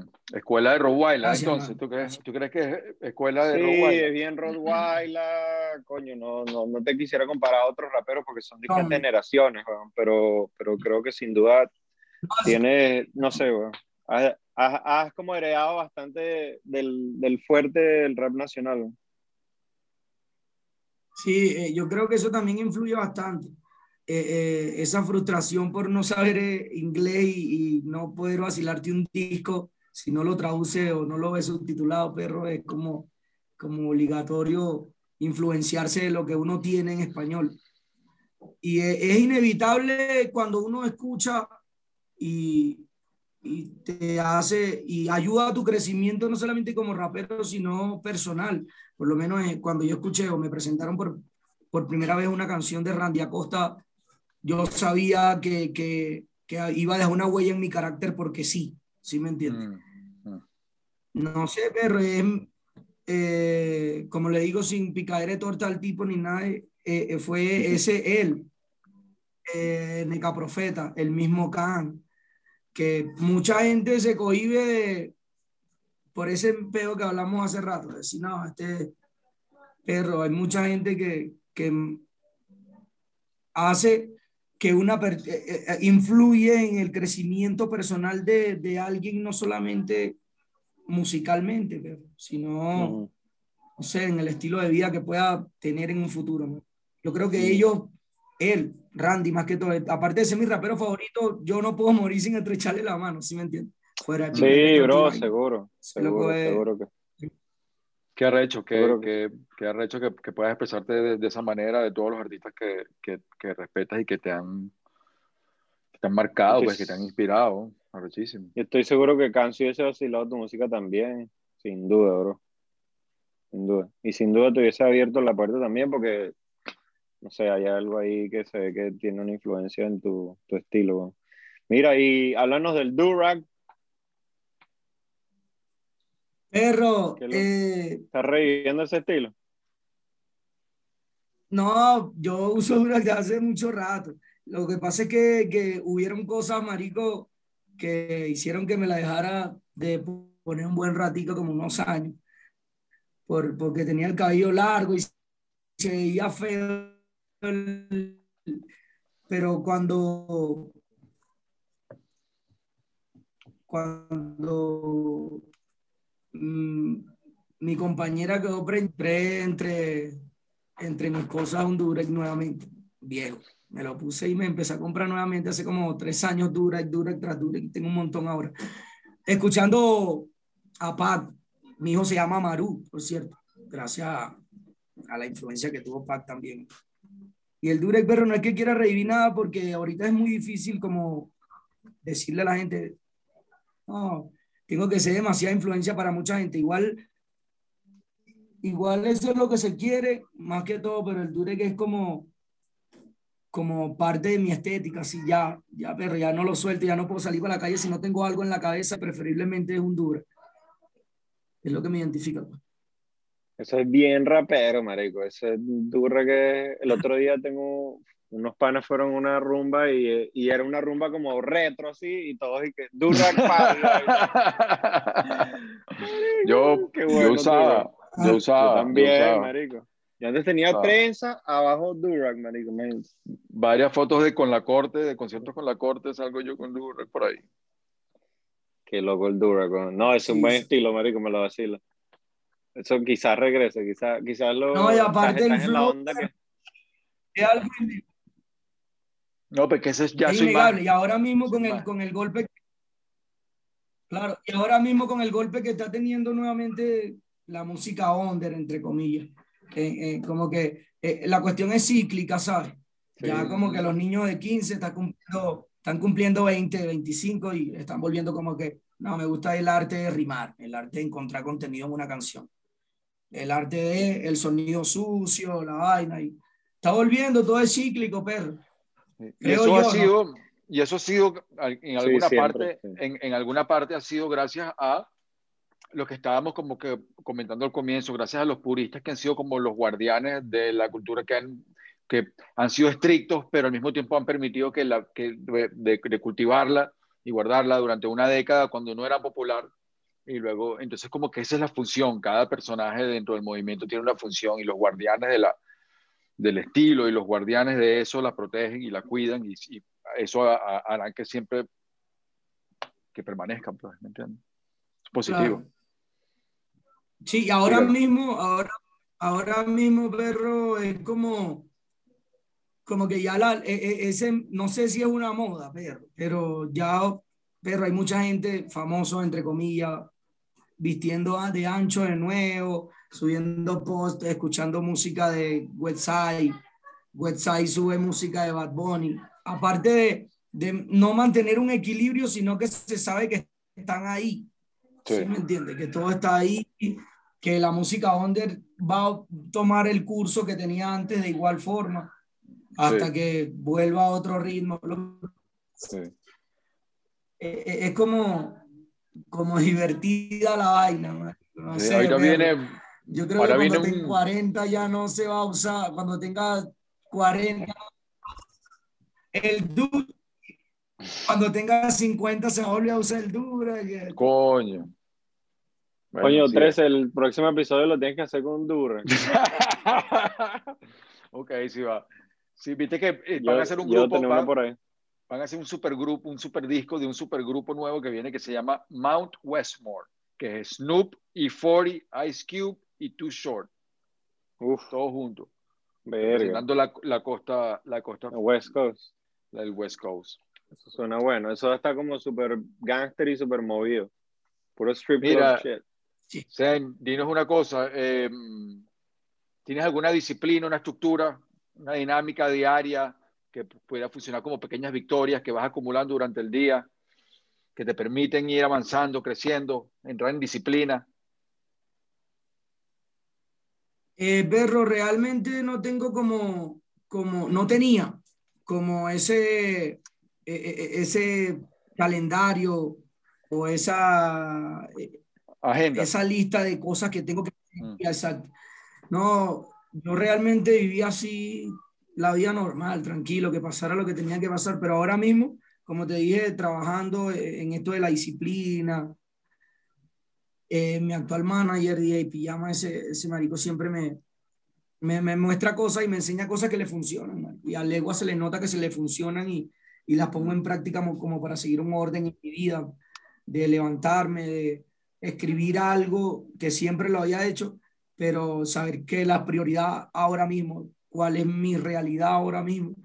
Eh, eh, eh, confieso que yo no vivo de la música, ¿sí me entiendes? Ahora mismo no vivo de la música, dependo de un trabajo común como cualquiera y, y es mi realidad, entonces como que, que mi rutina diaria es pensar, eh, trabajar en, eh, para alguien en modo bot y en el momento en que llegue ya sé que mi espacio va a estar dedicado únicamente a la música para acelerar, acelerar completamente el flujo de trabajo y hay un horario en donde soy padre, un horario donde soy buen esposo y trato de como mantener en el, el, el equilibrio en todo, Mm. todo esto. ¿Sí me entiendes? Wow, sí, ese, ese, ese lapso donde estás ahorita es el más difícil, weón. Como artista, te puedo decir que he visto muchos artistas que, que no logran pasar eso, pero siempre cae en la disciplina, weón. La disciplina es lo que diferencia a Claro. alguien que, que logra otro lado y empieza a vivir de lo que ama, porque no solo en el rap, es algo que pasa en, la, en, el cine, en el deporte, en todas las, las disciplinas que, son que no son como comunes para la sociedad, ¿sabes? Eh, porque no, no, estamos estructurados de una forma de que tú, eso lo hablamos al principio, como que no hay una universidad de rap, ¿sabes? Que tú te gradúas y que, bueno, aquí está mi título de rapero, y ahora, ahora puedo vivir de esto. Sí, claro. Como que no, marico. Y pero, pero eso, claro, claro, marico, y, y, que trabajar triple. Es el más difícil. ¿Harías una universidad de rap? ¿Participarías en una universidad de rap como profesor? No, como ¿Sí? profesor, no. No, no perro. ¿Te parece que una escuela, una escuela de rap, una escuela de rap sería algo, algo, algo que, que valiera la pena? Una escuela de hip hop. Claro. ¿Sí? Claro. Por supuesto que sí, claro. Por supuesto. Una escuela de hip hop sí valdría la pena. De hecho, yo creo que porque Oye. ya tengo historia y tengo experiencia con, pan, con panas que, que, bueno, una historia que todo el mundo sabe, que de repente vieron la oportunidad y no la eligieron por el simple hecho de, de ese hardcore que, que, te ofrece Venezuela, ¿sí ¿me entiendes? Esa vida hardcore en la calle. Mm, una, una, universidad, un, una escuela de hip hop sería algo que salvaría a mucha gente, aparte de educarnos. Pero yo ahora mismo tengo un conocimiento sobre hip hop del que, del que me siento y sigo encontrando y archivando información diaria, pero, pero hay mucha gente que lo desconoce y por ende falta a, a, a eso, falta el respeto a cosas delicadas, María. Claro, o dice claro. cosas delicadas sobre el hip hop. Yo creo que educando a todos ahí donde, donde, donde nacería como el respeto de sí y respetar algo que, que eso, que cultura, que la, nosotros llamamos cultura lo que realmente respetamos la vaina, pero hay mucha gente que no lo respeta porque simplemente no, no tienen esa disponibilidad de encontrar o, o educarse de... Claro. Teresa, ¿tú, qué, tú qué, qué, ¿cuál sería tu clase, weón, si tú fueras profesor? Coño, bueno. Tres no, el profesor que. No el profesor, porque primero, que se... Ah, no, dime, dime. ¿Cómo? Siento que yo no, yo no fuera profesor, perro, por el simple hecho de que siento que aún siento, tengo muchísimas cosas que aprender. Yo también. Eh, de todo, no solamente la historia del hip hop, que tengo mucha información, pero, pero casi no, no opino en ciertas cosas porque mm hay muchísimas cosas que desconozco y, y, no quiero quedar como el, no, esto no me acuerdo qué es lo que y tal. ¿Sí me entiendes? Coño, el que, el que está en la clase siempre que yo, yo, yo. Creo Mira, que ese sería el profesor que, que siempre creo se que hay una clase... la gente llega tarde. Y que, coño, es el que, el que cierra la puerta coño, y no entra más sí. nadie. Coño, que creo ese. que sí, creo que tendría que ver un, no, creo que no la daría si la gente llegaría tarde, porque si llega tarde quiere decir que la gente no estaría interesada en la vaina y eso no me la cortaría. Solamente me gustaría dar clases a gente que estuviera interesada, pero creo que apreciación musical y cultura musical creo que sería una de las primeras, o cultura general en realidad, lo que es cine, televisión. Coño, qué huevo, marico, se cayó la música, mierda, música eh, todo ese tipo, bueno, sobre todo música y, y estudio de la música creo que sería importante, pero también eh, todo el arte de desampliar, el arte de, de trabajar, la, la, convertir la música, la transformación musical.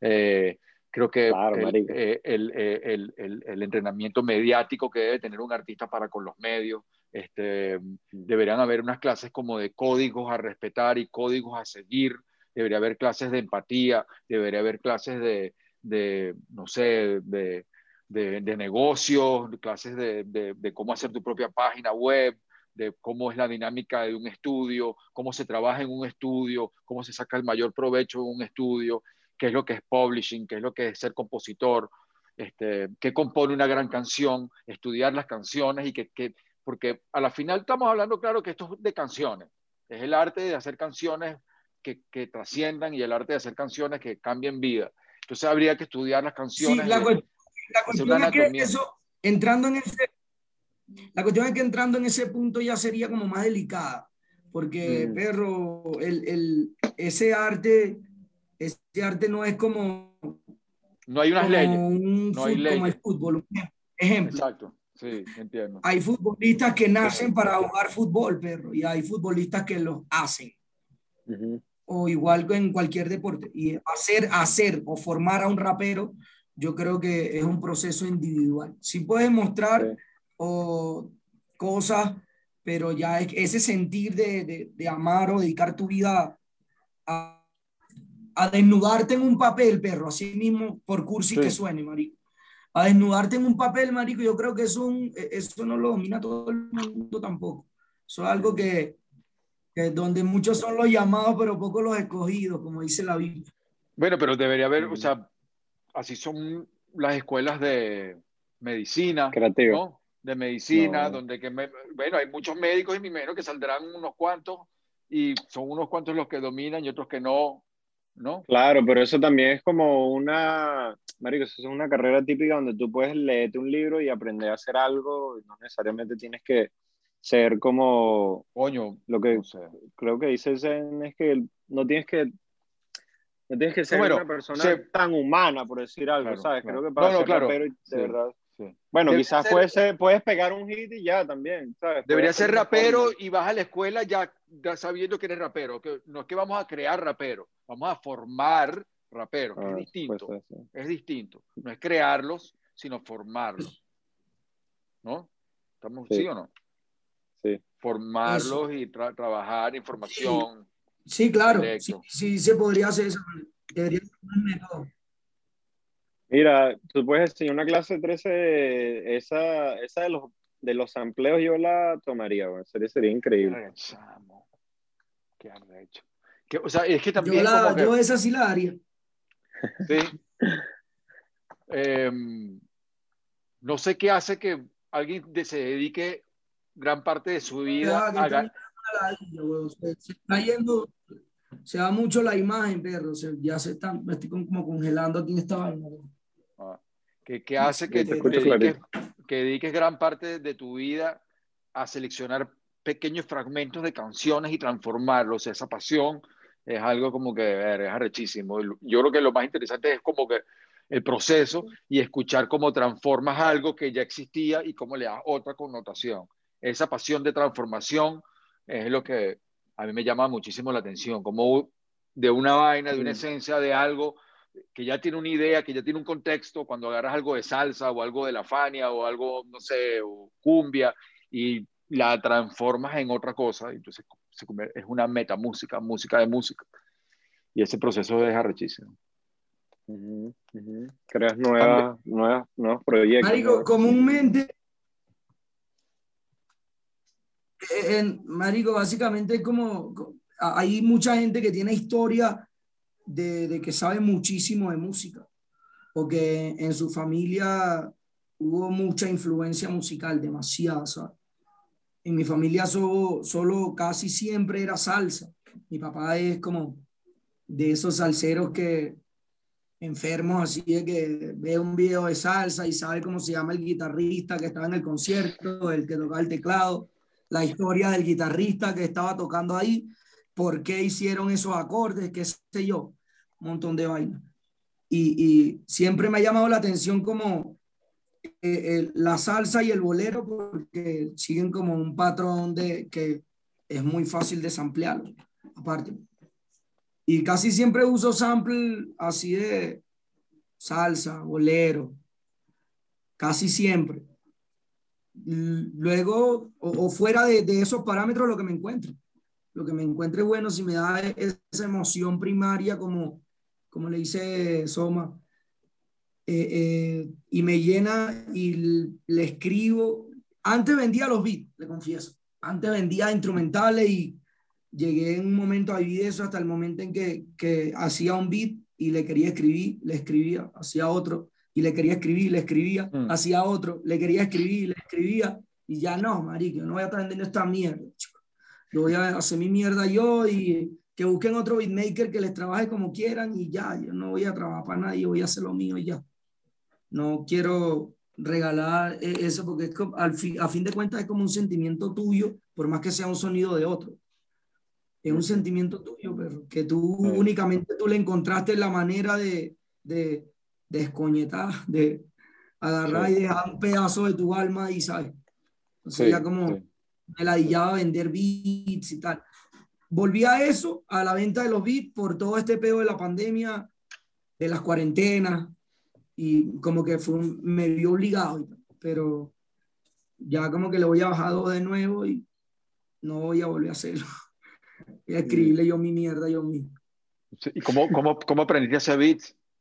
Ah, escasez, perro, escasez de, de, de beats originales. Y por favores, por pedir favores y que la gente se crea indispensable y no te hacían el favor y aprendí. Pero empecé a darle, descargué no, eh, eh FL Studio 9, 10, 9 o 10. Y como siempre, la universidad más grande que tenemos, los tutoriales de YouTube. Eso yo creo que enseña todo. Qué arrecho, qué arrecho, güey, qué arrecho. Qué bien, qué bien, qué bien. Ahora, ahora, encontrar, encontrar tu sonido es lo más difícil. Encontrar ese, ese, ese sonido tuyo, eso mm. que te identifique a la hora de que escuchen un beat tuyo, eso que la gente diga, eh, este pana parece a Sempi y no Sempi parece a, eh, mm. lo difícil, ¿sí me entiendes? Ahí es donde está el arte. Eso, e, ese sonido, esa estética. Eso, es lo más difícil de todos los artistas, marico, con, conseguir como la firma de tu, de, tu creación. Eso toma toda una vida, ¿no? Hay artistas que ni lo logran, ¿no? Sí. Pero eso, eso es lo que te hace crecer y graduarte, creo. Una vez que, que empiezas a lograr esa firma, creo que empieza a abrir otro, ¿sabes? Eso, eso, ya es nivel 2, por decir algo. Y ahí ahora, ahora mismo me, me, estoy dejando,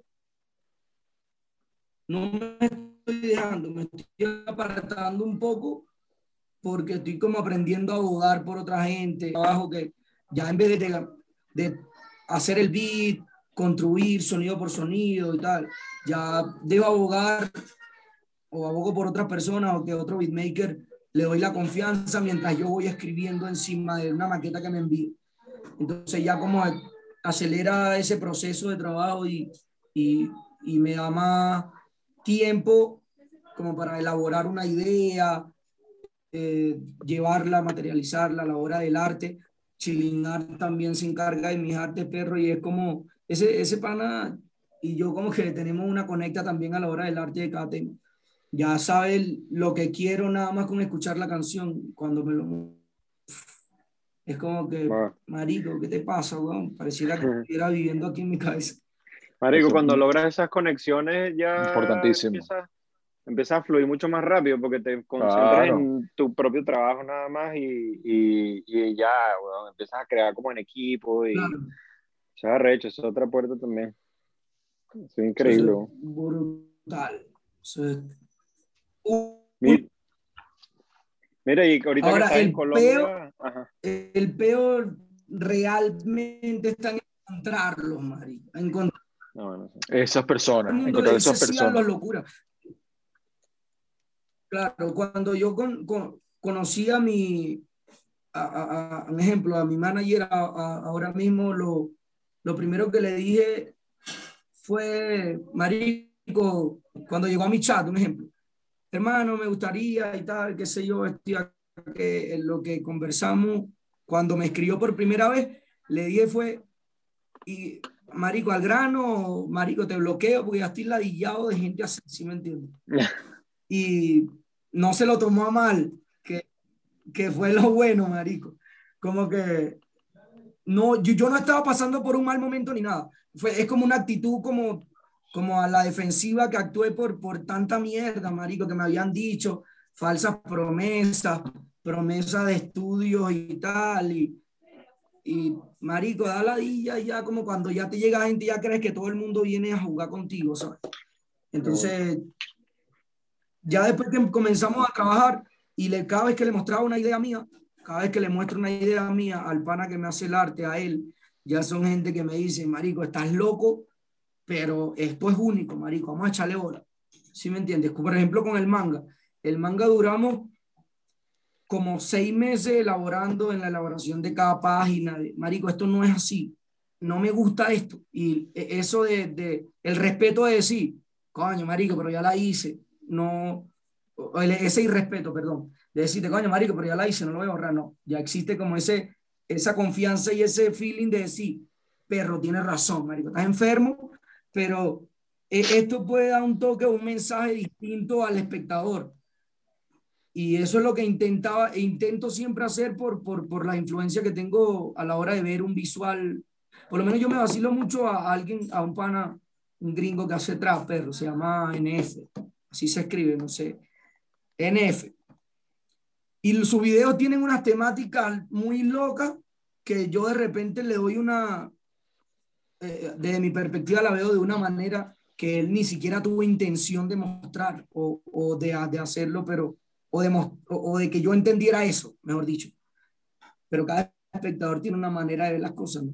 Entonces, eso es lo que intenté hacer en el manga, o intentamos. Mm. Y lo bueno fue eso, trabajar con gente que respetara, que dijera, Marico, estás enfermo, pero esto sí quedaría bien así. O, Marico, sí, estás loco, Marico, como un manga, perro. Vamos a romper parámetros de que el manga es con estos parámetros y lo vamos a trabajar horizontal en vez de vertical, marico. Mm. Van a matar los otakus y tal, qué sé yo. No le pare bola esa mierda. Vamos a hacer lo que esto lo quiero hacer yo desde siempre y, y gracias a Dios toqué con la gente que trabaja con el asunto, que es profesional en el asunto y, y que le está diciendo que sí a mi locura, marico. Porque que esté relacionado un manga directamente al rap era algo que, que yo en, eh, hace dos años lo veía imposible. Yo, por ejemplo, que yo a ponerme a dibujar, no, marico, yo no sé. Y eso es excelente, marico. Ahora mismo me siento como privilegiado de trabajar con gente tan talentosa como Gracie Color, como Chilling Art, Simón Lozada se llama, y con DJ Pijama, que son los que siempre están ahí dándole y dándole y dándole y acelerando y diciéndole sí, y diciéndole vamos a apostar, vamos a invertir, eh, eh, en toda la elaboración de la vaina. Vamos a, a, sacarlo en físico porque lo quiero tener en físico. Y eso es excelente.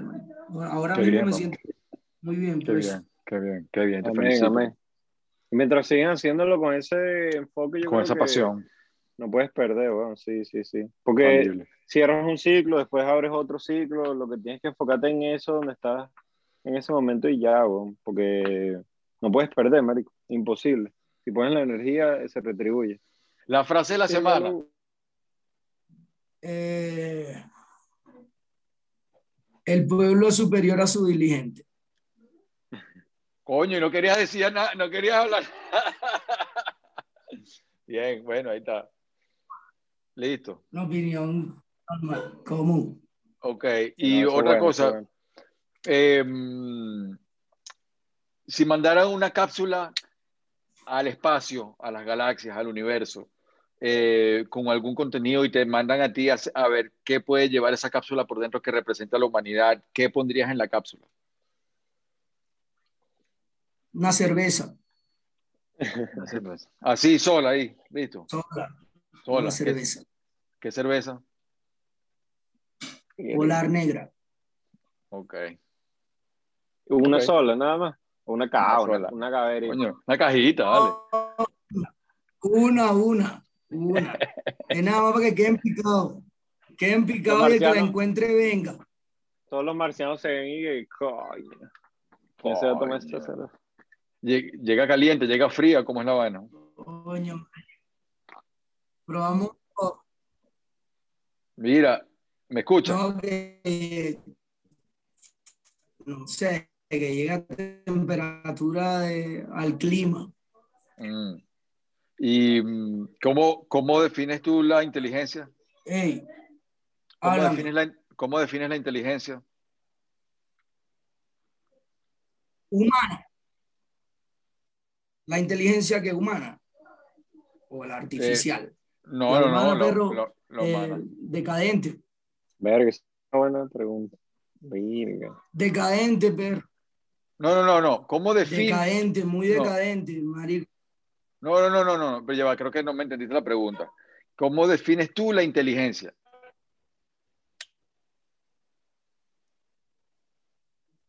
Coño, lo perdimos. No sé, marico. Yo no le tengo. ¿Qué pasó? ¿Me escucha? Ya, ya, ya, ahorita sí, ahorita sí. ¿Cómo defines la inteligencia? Ahora sí. No. Bueno, la inteligencia, perro, es como, no sé, como un, un método de despertar. O sea, con, hablándote del conocimiento como tal y no de la inteligencia que conocemos. Es como un método de despertar, perro. Cuando eres o cuando buscas ser más inteligente, por lógica, tienes que, que encontrar con, encontrarte con cosas en medio de ese proceso para adquirir conocimiento. Ahí es donde empiezas a cuestionarte, ¿sabes? Yo creo que a veces quisiera que no, no me regalaran un libro, marico. Y mm. vivir sumiso, y vivir sumiso así toda la vida, tranquilo, con una vida feliz, sin importarme eh, o sin cuestionar a Dios, sin saber qué, qué esconden los templarios, sin saber si los rituales de regresiones son posibles.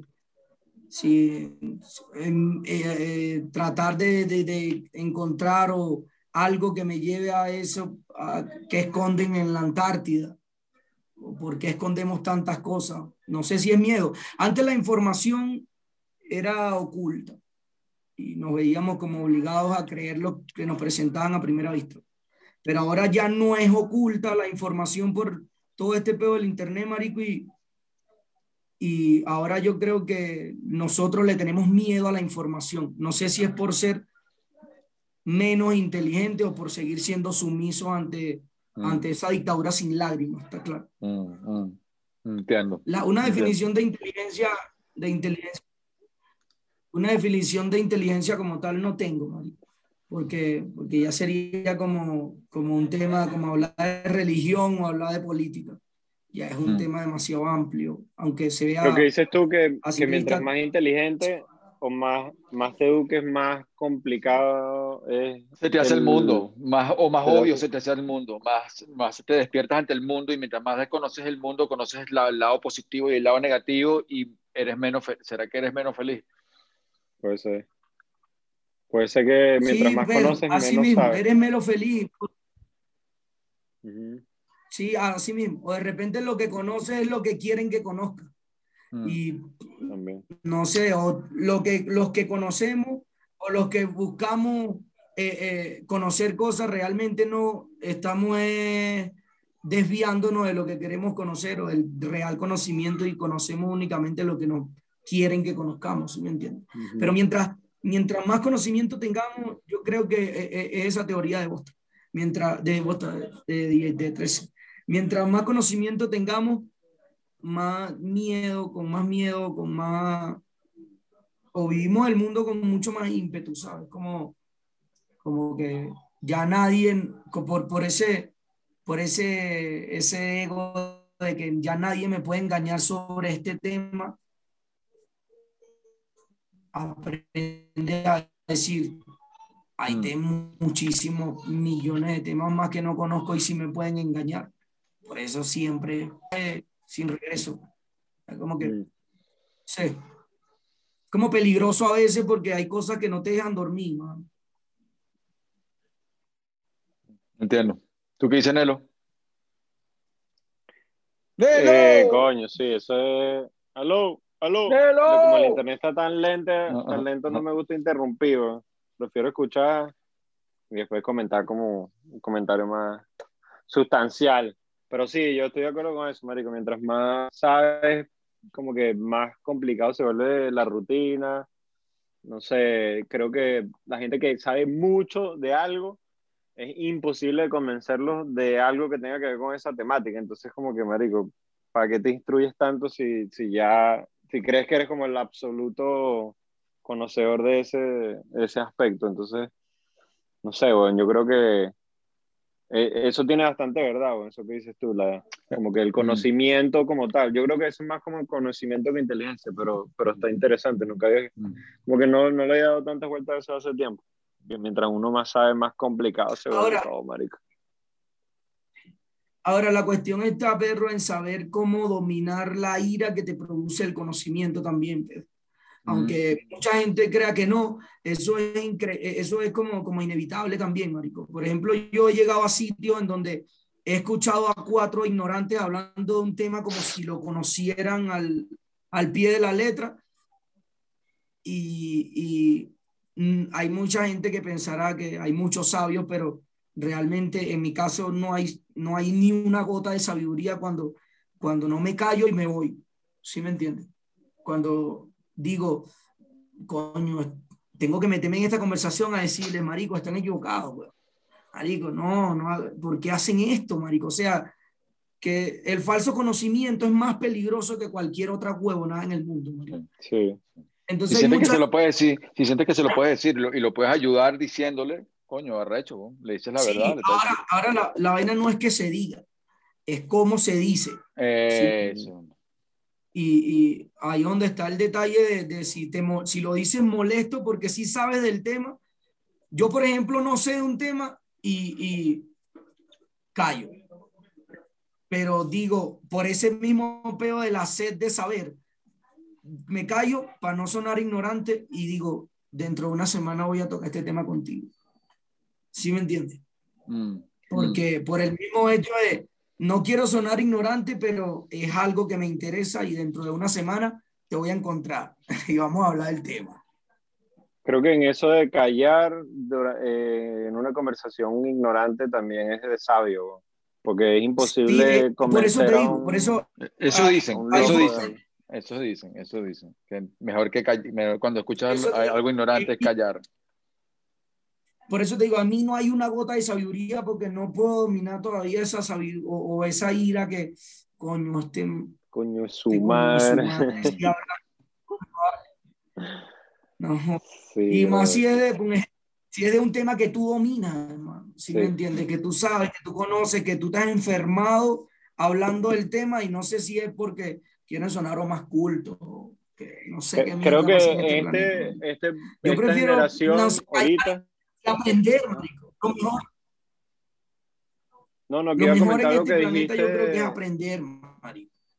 Viste que la internet tenemos un delay de la de ellos, pero el, el, el, dijiste algo de que ahorita hay una ignorancia, bueno, también como mediática de la gente que habla diciendo que es como conocedor de ese tema específico y lo más difícil es cómo callas algo que ya salió, ¿no? Y ya esa información se regó y de repente viene todo un gentío atrás que absorbió esa información como una, como una información letal y real y, entonces se creó ya una ola de, una ola de mierda, ¿sabes? Que va detrás de la información falsa y, verga, si estás del otro lado de esa ola, es, eso te lleva, bro. Y, y se ve, pues, por lo menos en la política, ¿no? En la misma música, en los medios Ahorita eso, la gente come mucho con eso. Ahí es donde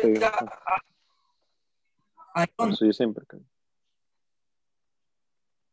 Como la pregunta de la inteligencia, ahí es donde te das cuenta que, que hay mucha gente que no le da la gana de ser inteligente, Mario. Que mm. ocultan o disfrazan, se disfrazan, disfrazan su ignorancia con una inteligencia falsa, ¿sí me entiendes? Mm, mm. Marico, no sé, perro, yo creo que eh, eh, con este peo de la pandemia hay mucha gente que, que aprendió y mucha gente que no. Por ejemplo, cuando salió la, esta doctora argentina que habló sobre la vacuna, sobre la cuestión de la tecnología 5G, sobre muchas cosas que venían eh, eh, en todo el proceso de la vacuna.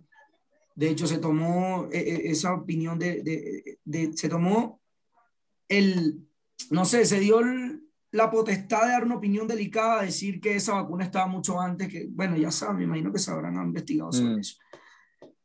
Este, ahí como a principio, a primera vez que yo escuché a la, a la tipa, yo dije, Marico, estamos creyendo menos en una en alguien que estudió toda la vida para salvar, para, para salvar vidas, perro. ha estudiado toda su vida para salvar vidas y estamos creyendo más en alguien que ha estudiado toda su vida el arte de ser hipócrita, ¿sí me entiendes?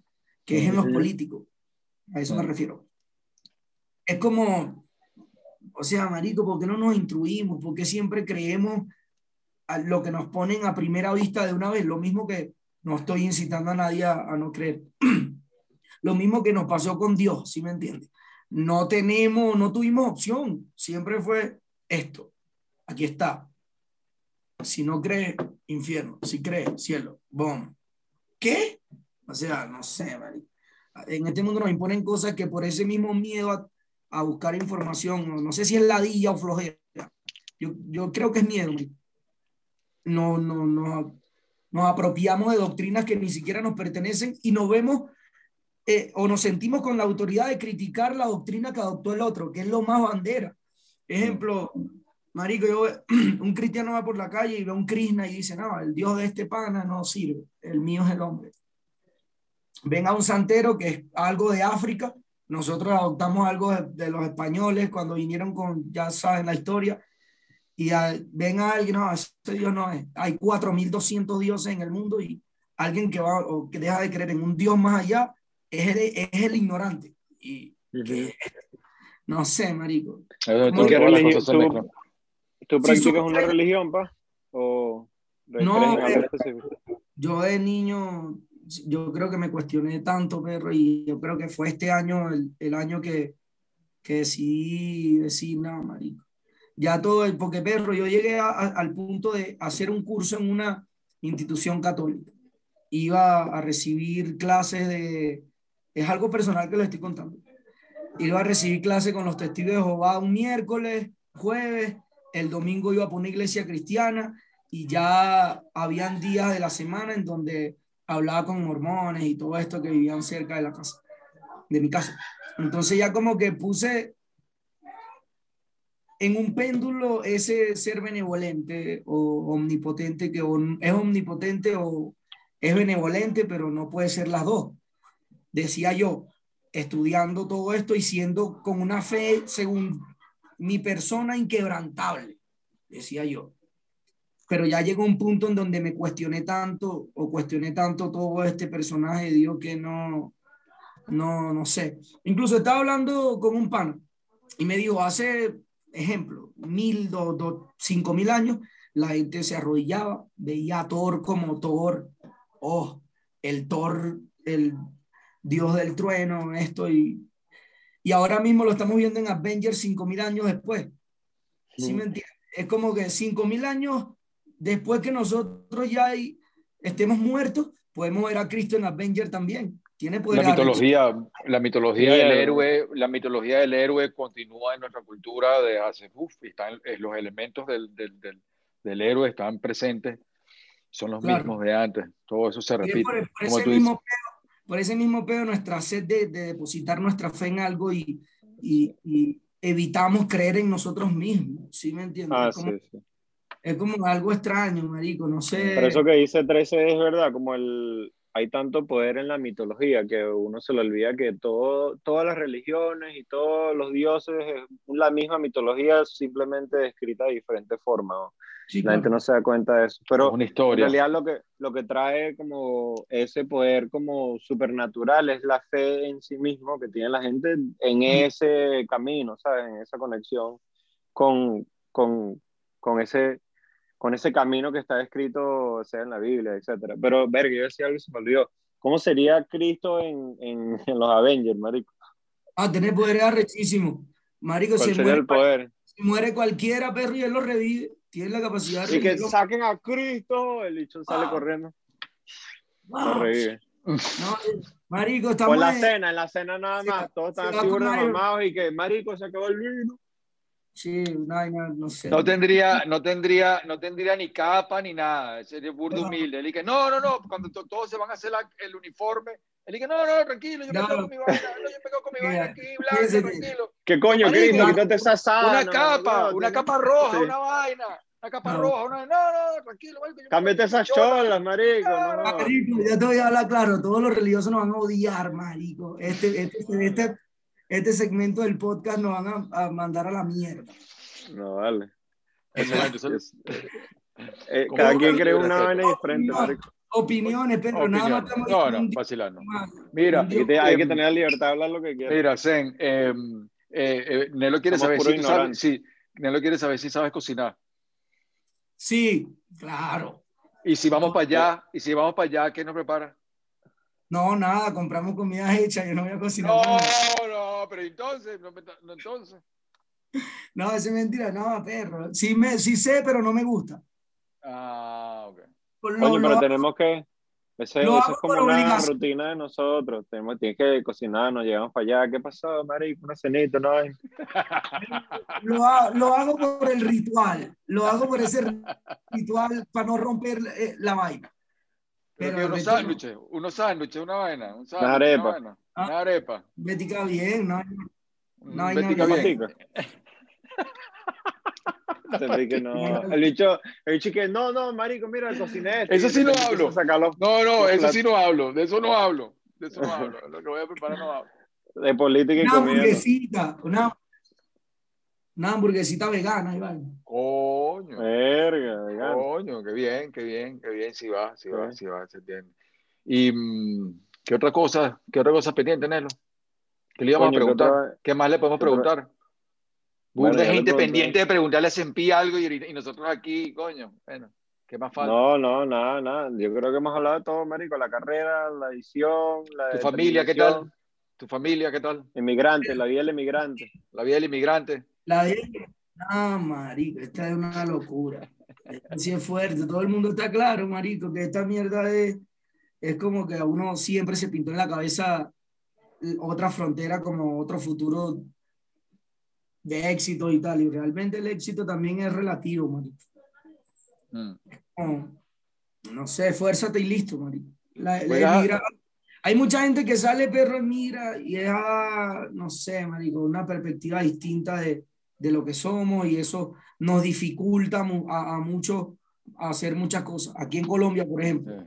hay mucha Sí. gente que, que, que viene a hacer, mu- marico, lo malo, ¿estás claro? Sí, lo malo, a, a, a- marico, hacer vainas que no cuadran, mano, que todo el mundo está claro que no cuadran. Y nos cierran muchas puertas y siempre te vas a encontrar con el que Mm. yo creo en ti porque yo viví en Venezuela o porque Mm. yo conozco al venezolano, yo sé que no todos son así. Pero por ley es como juzgar, perro. Es como Mm. a primera instancia, boom. Lo primero que hacen es juzgarte, marico. Y, eh, y eso pasa en todos lados. Eso hay que aceptarlo porque un colombiano va a España y de una vez lo relacionan con Pablo o a Mm. Estados Unidos y la relación es automática. Boom, Pablo. Mm. A nosotros aquí en Colombia nos relacionan o con ladrones, a la mujer o con la prostitución o con esto y aquello, y ya como que tenemos mayormente un estigma distinto, Mari. Mm. Entonces, ya como que ahí toca es uno mostrar lo que uno es capaz de hacer y cómo uno puede hacer las cosas, que no todos somos así. Y eh, eh, es difícil. Eh, mi- aquí, por ejemplo, en Bogotá, es una ciudad, perro, que me gusta muchísimo porque es una ciudad under, Mari. Una ciudad que está llena- Bellísimo, allá, Bogotá bellísimo. hay consum, consumen hip hop demasiado, perro, Sí, demasiado. burda, es una ciudad burda de rapero. Perro, es un pure, una pure, una tipa, mano, de, de 40 años con eh, un parlante escuchando hip hop de aquí de Bogotá. Mm. Persona de Bogotá, escuchar a mucha gente, marico, desde niños hasta adultos mayores escuchando hip hop por la calle, man. Yo he ido hablando con, con panas míos, marico, por ahí, y, de y pasan, pasan y pasan pura escuchando hip hop. Yo le digo, marico, de la ciudad donde vivo yo para que se diera esto, estás loco, man. Tenía que ser pura que me regaló el disco. Pero, pero, Uno marico, escuchar a alguien, marico, a cada rato de cualquier edad por la pista ahí escuchando hip hop en un parlante, es increíble, mano. Yo creo que mi tema, el menor tema que me gusta tocar, es sobre, sobre la influencia de, o sea, no me gusta tocar con todo el mundo, ¿sí me entiendes? La influ- mi influencia de, eh, gringa, eh, de esto, de aquello, porque no sé, no me siento, siento que ya son temas que, que se volvió como un código en el rap, ¿sí me entiendes? Se volvió Mm. como un código en el rap de que si no sabes de hip hop de los 90, así rapees bien, no eres aceptado Verga. en mi combo. A mí me ha pasado, a mí me ha Verga. pasado. A ustedes no, a mí me ha pasado. Y toca hacerlo y mostrar y decir, marico, yo también conozco, pero ya son temas que me gusta más vivirme el presente ahora influenciado por lo de, porque es algo como que es algo que se tiene que saber o algo que tenemos que, que tener presente también. Pero me gusta vivir el presente y construir ahora lo, Mm. que intentaron con, lo que se intentó construir o lo que se construyó en los 90. Pero me gusta vivirme y, y, y disfrutarme a, ese, a esa persona o a ese señor que, que está escuchando hip hop de, su, de Bogotá. Y decir, Eso está increíble, Acercar- el rap, el rap acercar- tiene fuerza. ¿eh? sí, acercarme y que te digan, hermano, ¿no has escuchado ejemplo? La etnia. Oh, Mm, mm. He escuchado Sí. Tres Coronas. Yo fui para un evento de Tres Coronas en tal sitio que- y tal. Hay un grupo aquí que eh, fue famosísimo, es famosísimo, que se llama Crack Family. Yo personalmente no, no, no lo escucho mucho, no está como en mi playlist, lo, respeto su música, pero yo tengo como otro sonido que me gusta escuchar. Pero ese grupo lo escuchan muchísimo aquí, ¿sí me entiendes? Y es como, oh, qué criminales que la gente se... Si nosotros fuéramos, o se fuera vivido eso, en ejemplo, en Punto Fijo, en Caracas, se vivió en un tiempo, pero si se fueran mantenido tanto como aquí, fuéramos o fuera una potencia de hip hop Mm. ya con otro. Somos una potencia de hip hop, lo que no somos es una potencia de Organizada. corporativa, corporativa y o como- organizada. entre comillas, una industria, fuéramos ya Industria. industrializado la vaina. Mire, raperos nuevos de allá de Colombia, ¿algunos favoritos? Nuevo. O bueno, de la generación nueva, pues, la generación.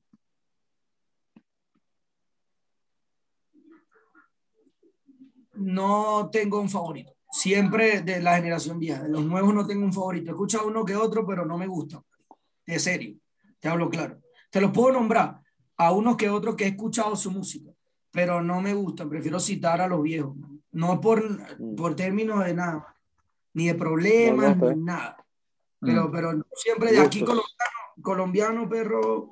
Yo escuché como en el 2009, 2010 un disco de Ali y, y yo creo que es el mayor referente que he tenido aquí.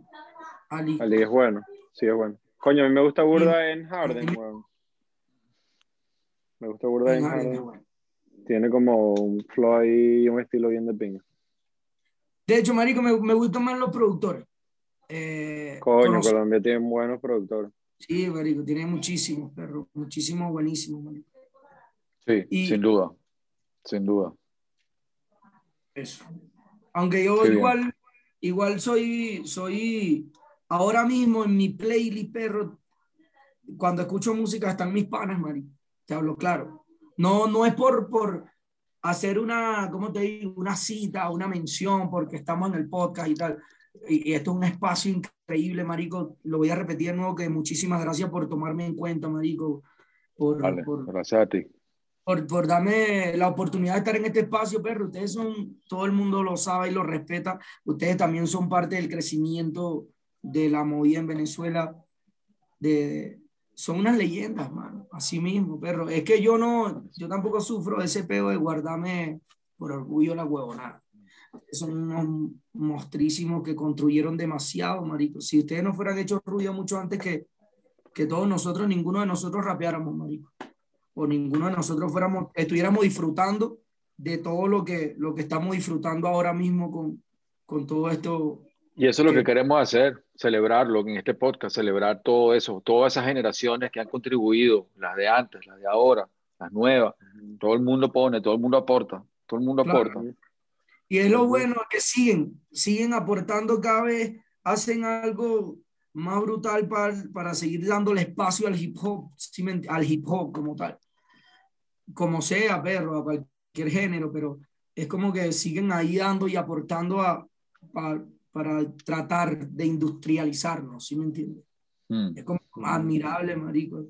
Yo rezo y, y marico, gracias, perro. Muchísimas gracias por tomarme en cuenta y por darme el, espacio aquí. de No vale, bro. gracias a ti, gracias a ti. Todos los que pasan por aquí se lo han ganado con su trabajo y creo que ni, nosotros tampoco es que elegimos quién pasa o quién no, eso pasa natural, ¿sabes? Como que si estás haciendo ruido, marico, y la, y la gente menciona, ese es el invitado, ¿sabes? Como que es bien democrática la vaina. Y obviamente si somos panas y nos vacilamos tu trabajo, mejor, pues.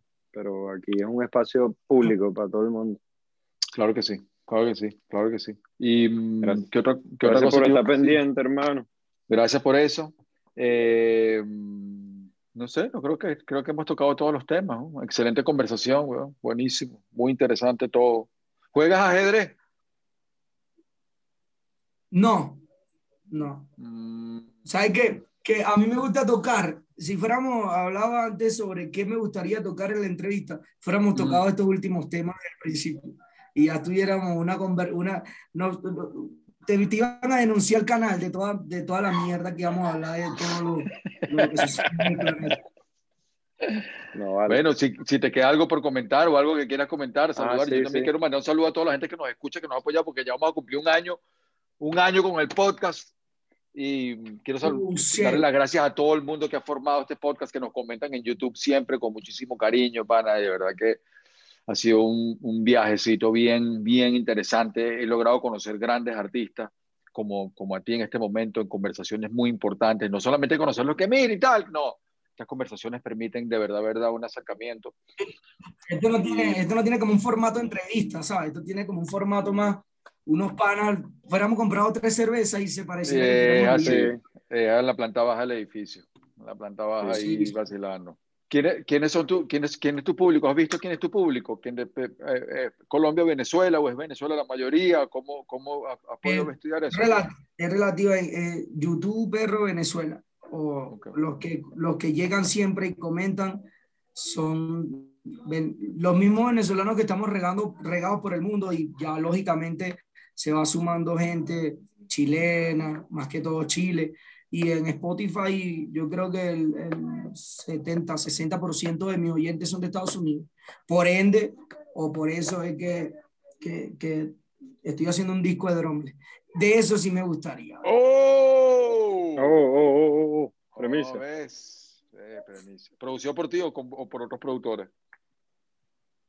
Hay otros productores implicados. Eh, está Juan Rutina, que está en España, venezolano. Eh, Radio, venezolano también.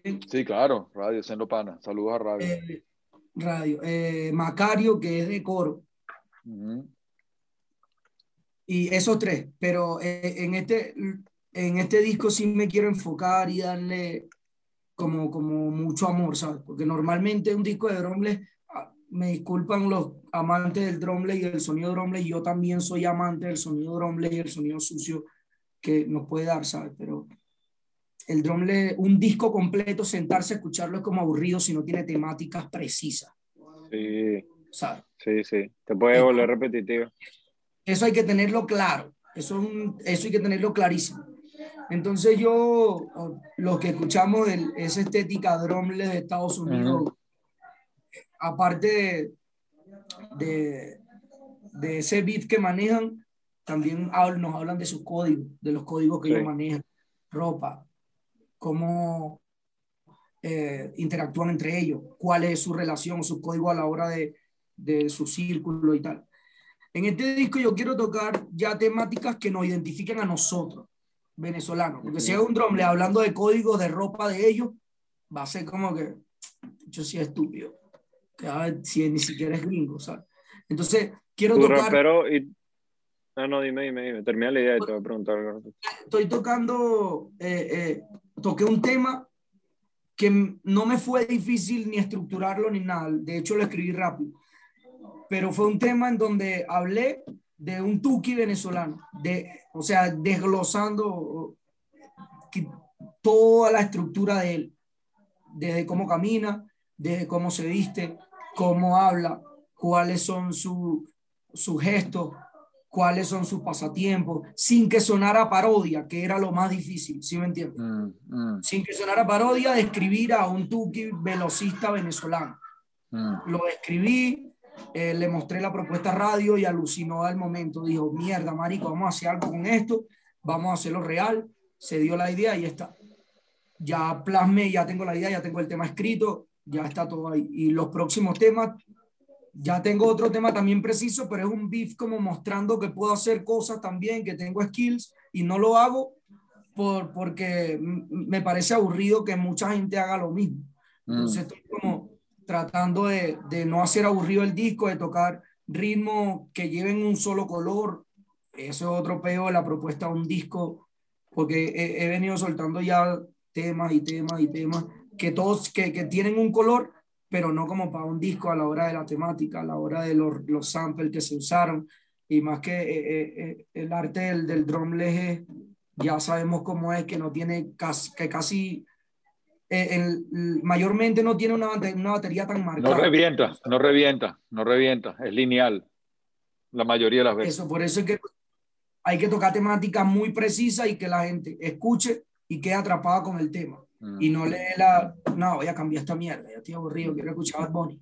¿Sí me entiendes? Quiero mantener a la gente ahí como diciendo, este pana está trayendo un sonido que todos conocemos, pero con temáticas que conocemos y los que han tocado esa temática no la no le han dado la oportunidad de que la interpreten ¿Cómo es? sea.